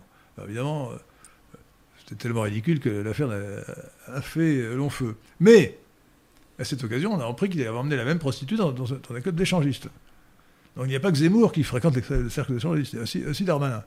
Alors nommé, c'est quand même mise à intérêt chargé de l'ordre public. Bon. Moi, je ne suis pas spécialement pudibond. Les gens font ce qu'ils veulent dans l'intimité. Mais l'échangisme est particulièrement répugnant. Ne dis pas qu'il faut l'interdire. Hein. Livre aux gens de faire ce qu'ils veulent. Mais c'est répugnant. C'est répugnant. Voilà. Euh, Remarquez, euh, Zemmour a fait mieux parce qu'il est allé avec sa femme, euh, avec sa femme dans un club échangiste. Oui, il, me semblait que c'était le principe. Quoi? Bah, de- D'emmener sa femme dans un club échangiste. Ah bah euh, non, non, il faut amener une femme, pas Ah oui. forcément la sienne. Et donc Darmanin a emmené, il- mais- comme il n'avait pas de femme, il a emmené une, prostituée dans un club échangiste, bon, dans un cercle échangiste. Euh, mais je, moi, je ne suis pas très au courant des, des règles. Des, excusez-moi, je n'ai jamais fréquenté, jamais je ne fréquenterai ces horreurs. Bon. Euh, donc on, est quand même à trois, à trois, à trois euh, vicieux, pour les un terme pertinent, trois vicieux, nommés au gouvernement, qui sont des vicieux avérés, publiés, publiquement vicieux. Quand même. Puis oui, dans, le, dans le cas de Bruno Le Maire, je trouve qu'il. Je, dirais pas que c'est une circonstance aggravante, parce que être ridicule, c'est moins grave que d'être vicieux. Mais tout de même, j'ai l'impression que le fait que, que ce soit ridicule devrait, euh, devrait lui coûter. Enfin, il suffit de, de lire ses pages devant lui et ça le ridiculise. Ouais. Je comprends pas qu'il il ait pas honte, qu'il rougisse Euh, pas. Alors qu'il veut se faire élire président de la République en 2027, honnêtement. euh, bon, cela dit, bon, Macron n'est pas, que je sache, réputé échangiste, personne Non. ne l'a dit, mais enfin bon, dans l'affaire Benalla, on peut se demander pourquoi Benalla était à, à point- ce point un favori. Alors moi je dis les rois avaient des favorites, Macron avait un favori. Bon, certains rois avaient des favoris. Ah non, aucun. Lequel? Vous avez calomnié Henri, Henri III, c'est ça? Bon, Non, pas seulement, mais. Ah non, je- non, non, aucun, aucun, euh, aucun roi de France, à ma connaissance. Non, mais il y a- il peut y avoir des favoris sans que ce soit de. ah, ah non, mais la favorite, c'est- la maîtresse officielle. Oui, mais Bon, euh, quand je dis ça, je- bon. Peut-être- euh, peut-être que et- et quand on voit les photos, quand on voit les photos de Macron avec euh, des euh, congoïdes, euh, trafiquants de drogue, d'ailleurs, torse nu, faisant des signes obscènes, je crois que c'est à Saint-Barthélemy, non hein? Euh, Ou Saint-Martin. Saint-Martin. Je dirais. On, est, on est éberlué et c'est- alors là c'est à la fois ridicule et édifiant. Donc voilà, nous sommes dirigés par des pourris, voilà, qui sont pourris à tous égards, et c'est un aspect euh, significatif du cosmopolitisme, de l'idéologie cosmopolite. Euh, le prince de Friedland demande pourquoi vous avez retiré Arnold Gellen euh, de, la liste, de la liste des maîtres à penser.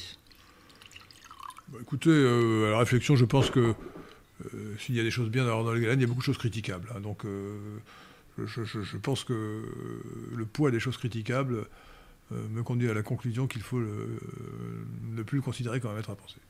Qu'y a-t-il par exemple?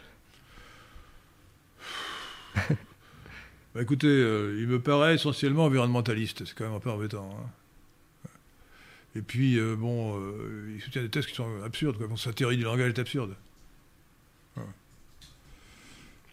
Et le, le même prince de Friedland vous demandait votre avis sur le penseur contre-révolutionnaire Louis de Bonald? Bah, écoutez, j'ai- beaucoup lu Joseph de Maistre, mais pas, je n'ai pas lu Louis de Bonald. Je crois que c'est un grand esprit. Voilà, un grand esprit. Mais les penseurs contre-révolutionnaires, à mon avis, euh, étaient à côté de la plaque, euh, en dehors, justement, de, le bon, c'est Edmund Burke. hein. Edmund Burke, ça, c'est vraiment euh, ce qu'il fallait faire, ce qu'il fallait dire, et qu'il a dit d'ailleurs. C'est pour ça que lui, c'est le premier des maîtres à penser du, du, du- du carrefour de l'horloge, du, du Parti national libéral, Edmund Burke. Dommage qu'il soit anglais. Il était irlandais. Irlandais? Irlandais, ouais. Catholique, euh, pas catholique, malheureusement, Non, mais irlandais quand même. Pas ouais. catholique. Euh, Guy Larieux, bonsoir. Connaissez-vous le livre La politique des Gaulois écrit par Emmanuel Arbab? Que pensez-vous de son analyse qui montre l'existence d'un espace politique commun entre, en Gaule indépendante? Je ne connais pas ce livre, mais oui, euh, il y avait un espace politique com- commun. D'ailleurs, dans, dans les productions de, de Michel de Gégère, euh, dans le numéro du Figaro Histoire, il y avait un numéro sur les Gaulois qui était très intéressant. Euh, presque entièrement intéressant, sauf un chapitre qui a été fait par une lycénikiste euh, archéologue. Euh, mais euh, on apprend par exemple que lors d'Alésia, les choses auraient pu tourner autrement. Moi j'adore les Uchronies. Il faut savoir qu'à Alésia, donc Vercingétorix était assiégé par Jules César. Et l'armée de secours euh, des Gaulois est arrivée. Elle était trois fois plus nombreuse que l'armée romaine. Et donc normalement, si les choses avaient tourné normalement, euh, elle aurait vaincu Jules César, et au lieu de parler euh, français, qui est un dérivé du latin, nous parlerons gaulois, euh, ou un dérivé du gaulois. Et je pense que l'histoire de France aurait été encore meilleure. Et donc, qu'est-ce qui s'est passé? Bien, Il y avait une éclipse de lune. Et comme les Gaulois étaient malheureusement superstitieux, ils ont cru que c'était un mauvais présage et ils se sont débordés. Voilà, Voilà comment nous sommes aujourd'hui euh, les héritiers de, Jules César, hélas. Jules César, qui entre parenthèses, c'est, alors c'est vraiment dans l'angle mort de l'histoire de France, et ça, tout à l'heure on parle d'enseignement, il faut apprendre la vérité. Il faut apprendre que les Romains, les armées romaines de Jules César, pendant les guerres des Gaules, la guerre des Gaules, entre moins 58 et moins, 50, euh, 51, donc 58 à 51 avant Jésus-Christ, euh, ont exterminé un million de Gaulois, c'est-à-dire 10% de la population. 10 millions d'habitants, 1 million exterminés, hommes, femmes, enfants. D'ailleurs, dans, la, guerre des Gaules, Jules César se vante d'avoir exterminé les, les 40 000 habitants de je ne sais plus quelle ville, hommes, femmes, enfants, tout le monde. Et euh, les colonnes infernales n'ont pas été inventées par Thureau et la, Convention contre la Vendée militaire. Jules César a fait des colonnes infernales contre les Gaulois. On devrait interdire aux Français de s'appeler César. Ou Jules. Il y a, d'autres Jules que César. C'est une grande famille, non? Non, non, non, attendez, Jules César, c'est l'horreur. C'est l'horreur. Donc, euh, non, non. euh, euh, oui, il y avait effectivement une unité politique. Et d'ailleurs, euh, euh, les Romains, euh, les Romains ont, euh, ont, ont commencé à exterminer les druides. Et les druides se sont réfugiés euh, en Irlande. Alors, moi, j'aime bien la légende qui veut que les druides se sont rassemblés en assemblée générale, c'est-à-dire en concile euh, au 5e siècle, euh, sous l'autorité ou l'instigation de Saint Patrick, et qu'ils ont collectivement euh, décidé de se, de se convertir au christianisme ou d'accepter le christianisme. Mais Philippe Jouette, le grand, le grand sceptologue, prétend que c'est- une légende. Je n'ai pas la compétence pour euh, le contredire. Moi, j'y Euh, crois. toujours est-il que, moi j'ai envie d'y croire, oui. Euh, je, je suis un peu celtomane, il faut dire, comme vous. Et, et donc, toujours est-il que la, la, grandeur du christianisme s'est développée en Irlande. Ce qu'on ne sait pas, c'est que c'est l'Irlande, après les invasions germaniques, qui a réévangélisé l'Europe continentale. D'où la ville de Saint-Gall, en Suisse. Saint-Gall était un moine breton. Et euh, d'ailleurs, on connaît l'irlandais, donc le gaélique de cette époque, qui était une langue celtique, parce que euh, les moines irlandais de Saint-Gall euh, écrivaient des, notes dans les, marges des, manuscrits de la Bible. Donc la- l'Irlande était le, foyer de la haute spiritualité chrétienne dans le haut Moyen Âge. Ce qui nous rend fiers d'être celtes et gaulois. Alors j'ai tendance à dire que les, Bretons sont les plus français des Français, puisque euh, les, les- les Bretons qui sont venus en Armorique, qui n'était pas encore la Bretagne, au 5e siècle, euh, ont receltisé euh, la Bretagne. Alors en partie receltisé du point de vue linguistique, mais ils ont euh, aussi génétiquement receltisé la Bretagne. Voilà. D'où d'ailleurs, euh, pour ma part, mon, mon haplogroupe paternel RAB L21 Le même. qui est typiquement euh, breton. RAB, ce sont les Indo-Européens en général, sauf quand ils sont RAA, c'est-à-dire les gens, de, les gens de, de- de l'Est. Et RAB L2A, ce sont les Celtes.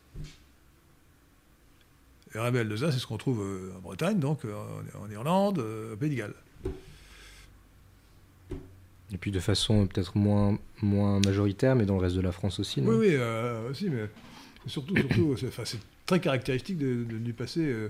Alors peut-être une branche des Celtes, pas tous. hein, mais-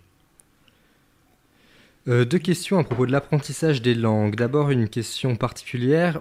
Euh, Hubert Bonisseur de la Batte dit Bonjour, je suis gascon et j'ai du temps pour apprendre une langue. Dois-je plutôt apprendre le gascon ou l'italien? Oh, l'italien, vous êtes bien gentil, mais le gascon, enfin la littérature gasconne par, rapport, à, l'italien, euh, c'est, pas grand-chose. hein. L'italien est une grande. les, quatre plus quatre plus belles langues de l'humanité sont le sanskrit, le grec, grec ancien évidemment, pas le sabir parlé par les grecs actuels, le grec, l'italien et le français. Bon. Euh, donc, euh, si vous voulez apprendre une langue étrangère, euh, moi je vous conseillerais plutôt d'a- d'apprendre le sanskrit ou le grec, mais c'est vrai que c'est moins, moins utile que, que l'italien. Donc Jean-Paul demande Quelle langue étrangère recommandez-vous d'apprendre, mis à part l'anglais? L'espagnol.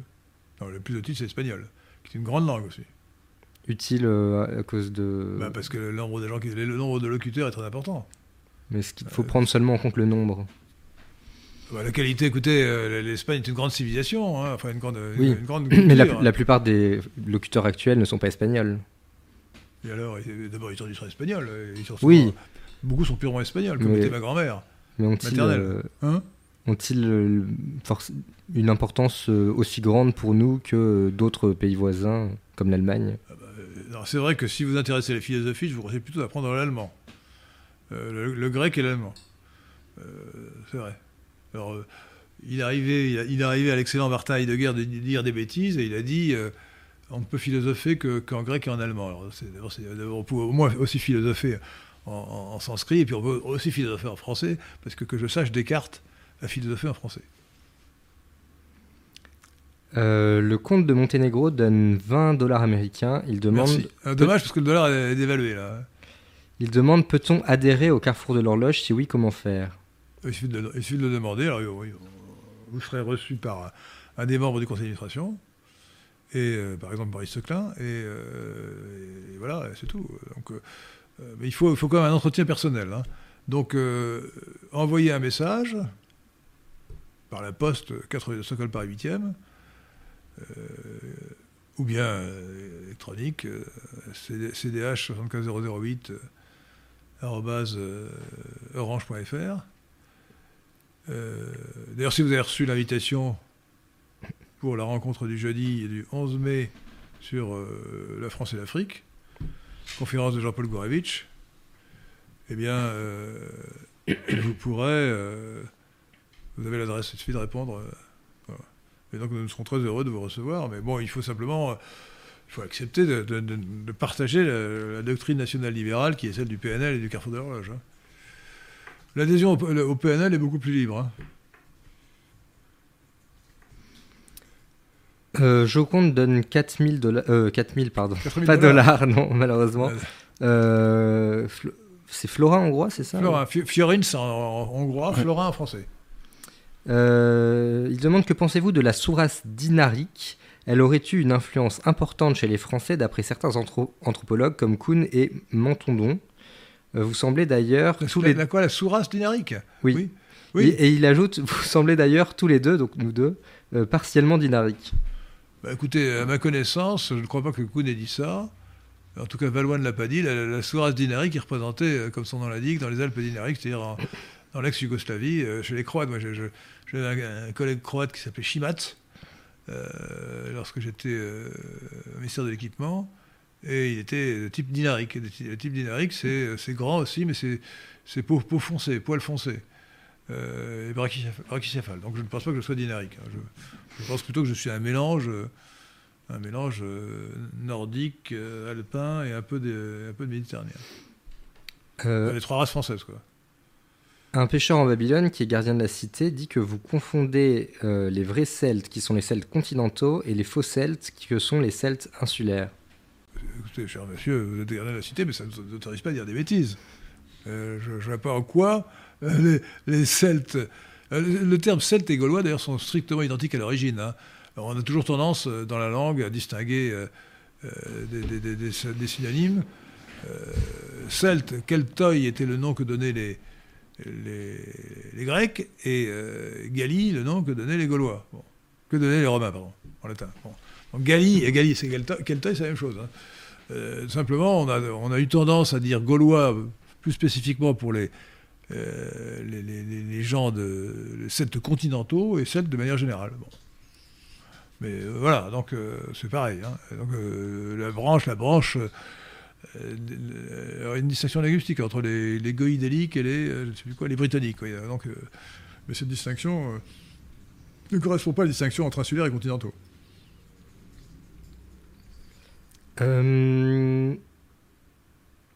Daldec dit le demande le féminisme et ses dérivés ne sont-ils pas encore plus nocifs que l'immigration dans le monde du travail?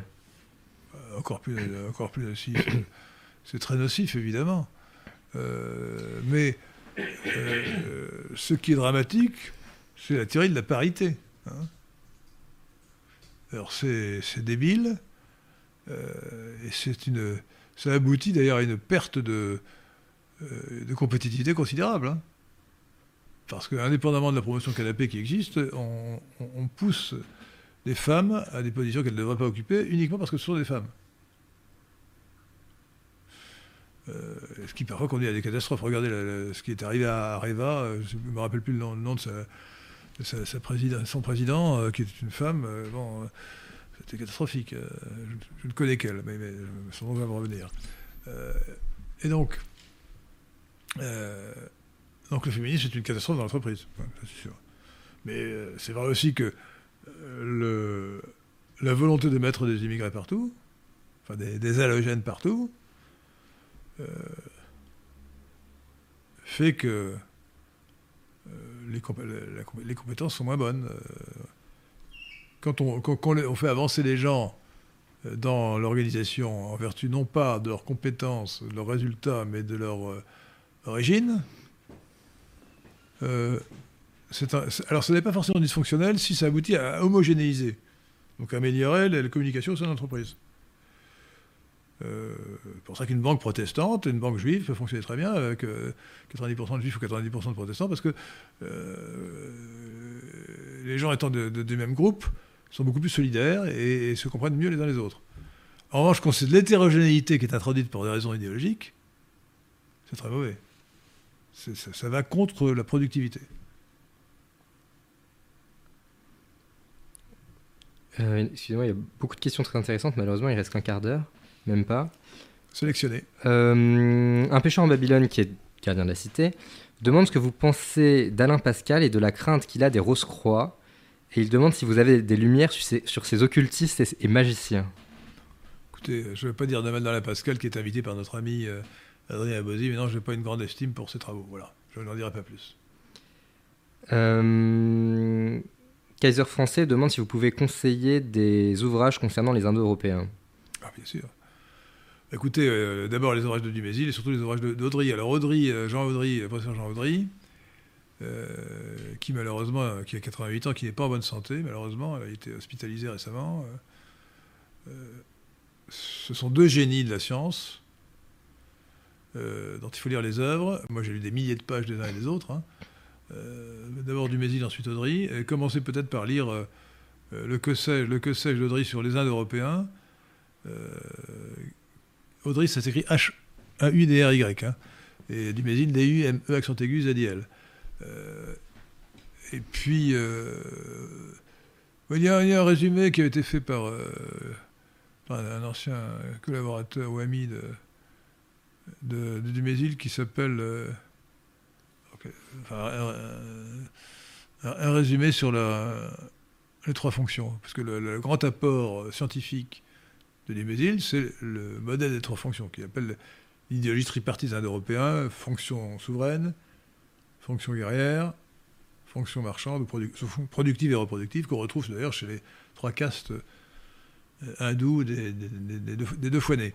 Donc, euh, deux fois nés, ça veut dire, euh, excusez-moi, c'est une parenthèse, ça veut dire né une deuxième fois. Hein. C'est pour ça que René Marie aurait dû s'appeler Marie à la naissance, et René euh, après le baptême, et pas avant. Mais elle a déjà connu un baptême. Enfin, c'est un autre sujet. Euh, donc, euh, donc oui, il faut commencer par lire Jean Audry. Bah, Jean Audry euh, vient de, par- de faire paraître un livre que je n'ai pas encore lu parce qu'il vient, de sortir, euh, qui, qui s'appelle euh, le, vocabulaire de la, tradition indo-européenne. J'ai peur que ce soit un livre un peu trop scientifique. Donc comme introduction, ça ne me paraît pas une bonne idée de commencer par un- des ouvrages très techniques. Euh, mais vous pouvez lire euh, le livre précédent sur les pas des Indo-Européens. Certains chapitres sont très scientifiques, très, très techniques en tout cas. Euh, et les autres ne le sont pas. Donc, euh, commencez par là, peut-être après avoir lu le- Les Indo-Européens, qui a été réédité euh,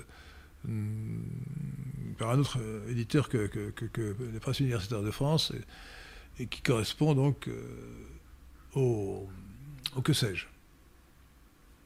Voilà, du, du, du Mésil, et, et Audrey. Alors, euh, Bernard Sergent, je crois, que- c'est Bernard, en tout cas Sergent, est aussi un éminent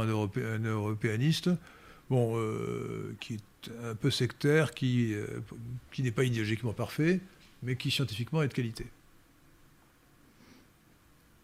Mickey29 demande ce que vous pensez du limogeage de, Cur- de Tucker Carlson de la chaîne de télévision américaine Fox News. Bah, écoutez, euh, ça se comprend parce que euh, ils ont été irresponsables. Ils ont, ils ont expliqué que, euh, que Dominion, fabricant de logiciels, avait truqué les logiciels euh, de, de- de- des machines à voter pour que le, vote pour, euh, euh, pour, euh, pour Trump soit remplacé par un vote pour Biden. L'élection présidentielle américaine en novembre 2020. Alors c'est peut-être vrai, mais encore faut-il le prouver. Bon. Et il n'avait pas de preuves. Alors, ils auraient pu dire certains se posent la question d'eux, etc. Mais non, Tucker Carlson l'a asséné de manière. alors Tucker Carlson avait un grand talent. Il attirait 3 millions d'auditeurs à chaque, euh, à chaque émission, euh, du lundi au vendredi à 20h, ce qu'on appelle en anglais prime time, enfin l'heure faste, l'heure importante. Euh, et euh, ce qui est quand même euh, assez répugnant, c'est qu'à cette occasion, on a, on a euh, à l'occasion du procès qui a été engagé par Dominion contre, contre la chaîne Fox News, on a révélé les, les- les- les messages écrits, euh, les courriels qu'il qu'il échangeait avec ses- son équipe. Et il disait, par exemple, alors qu'à l'antenne, il, il célébrait la gloire de Trump, il disait Je le déteste profondément. Je le hais. Bon. Et alors qu'à l'antenne, il expliquait que la fraude électorale était évidente et manifeste, il disait Je ne crois pas du tout à la fraude électorale. Ah oui. Bon, alors que, bon, sérieusement, je ne sais pas si le logiciel a été truqué. Ce qui est certain, c'est qu'il y a une fraude énorme. Euh, je ne suis pas sûr que cette fraude ait suffi pour renverser le, résultat, mais en tout cas, elle a été énorme. Euh, aux États-Unis, on ne vérifie même pas l'identité des gens à l'entrée du bureau de vote.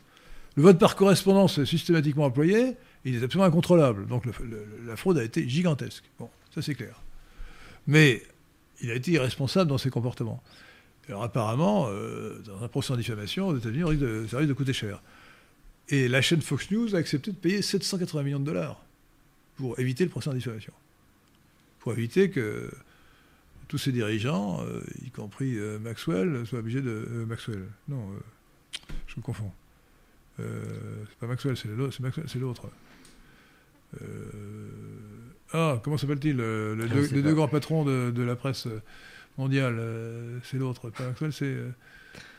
donc, en tout cas, ils ont- ils n'ont pas voulu être obligés de comparaître en prêtant... euh, serment, être, euh, ils ont eu peur que l'image de marque de la société de, de Fox News soit, soit dé- détruite. Il faut d'ailleurs savoir que euh, Carlson avait remplacé lui-même deux ans, trois ans ou cinq ans auparavant un gars qui était parti parce qu'il avait été accusé de, de- de- d'avoir, disons, des agressions sexuelles, enfin, disons, des, des, comportements un peu abusifs, un peu, un peu déplacés. Quoi. Comme Déjà, comme de dire à une femme, tu es jolie, chérie. Hein C'est honteux. Euh, Quand c'est pas sa femme, c'est honteux. Hein, Oui. hein Euh, mais alors, est-ce qu'un un animateur arriver, à, arriver à tutoyer en anglais, c'est fort. Hein Est-ce qu'un animateur aussi populaire que Tucker Carlson peut, euh, en se lançant euh, sur Internet sans le soutien d'une chaîne de télévision, avoir des, des audiences qui puissent concurrencer celles des chaînes de télévision?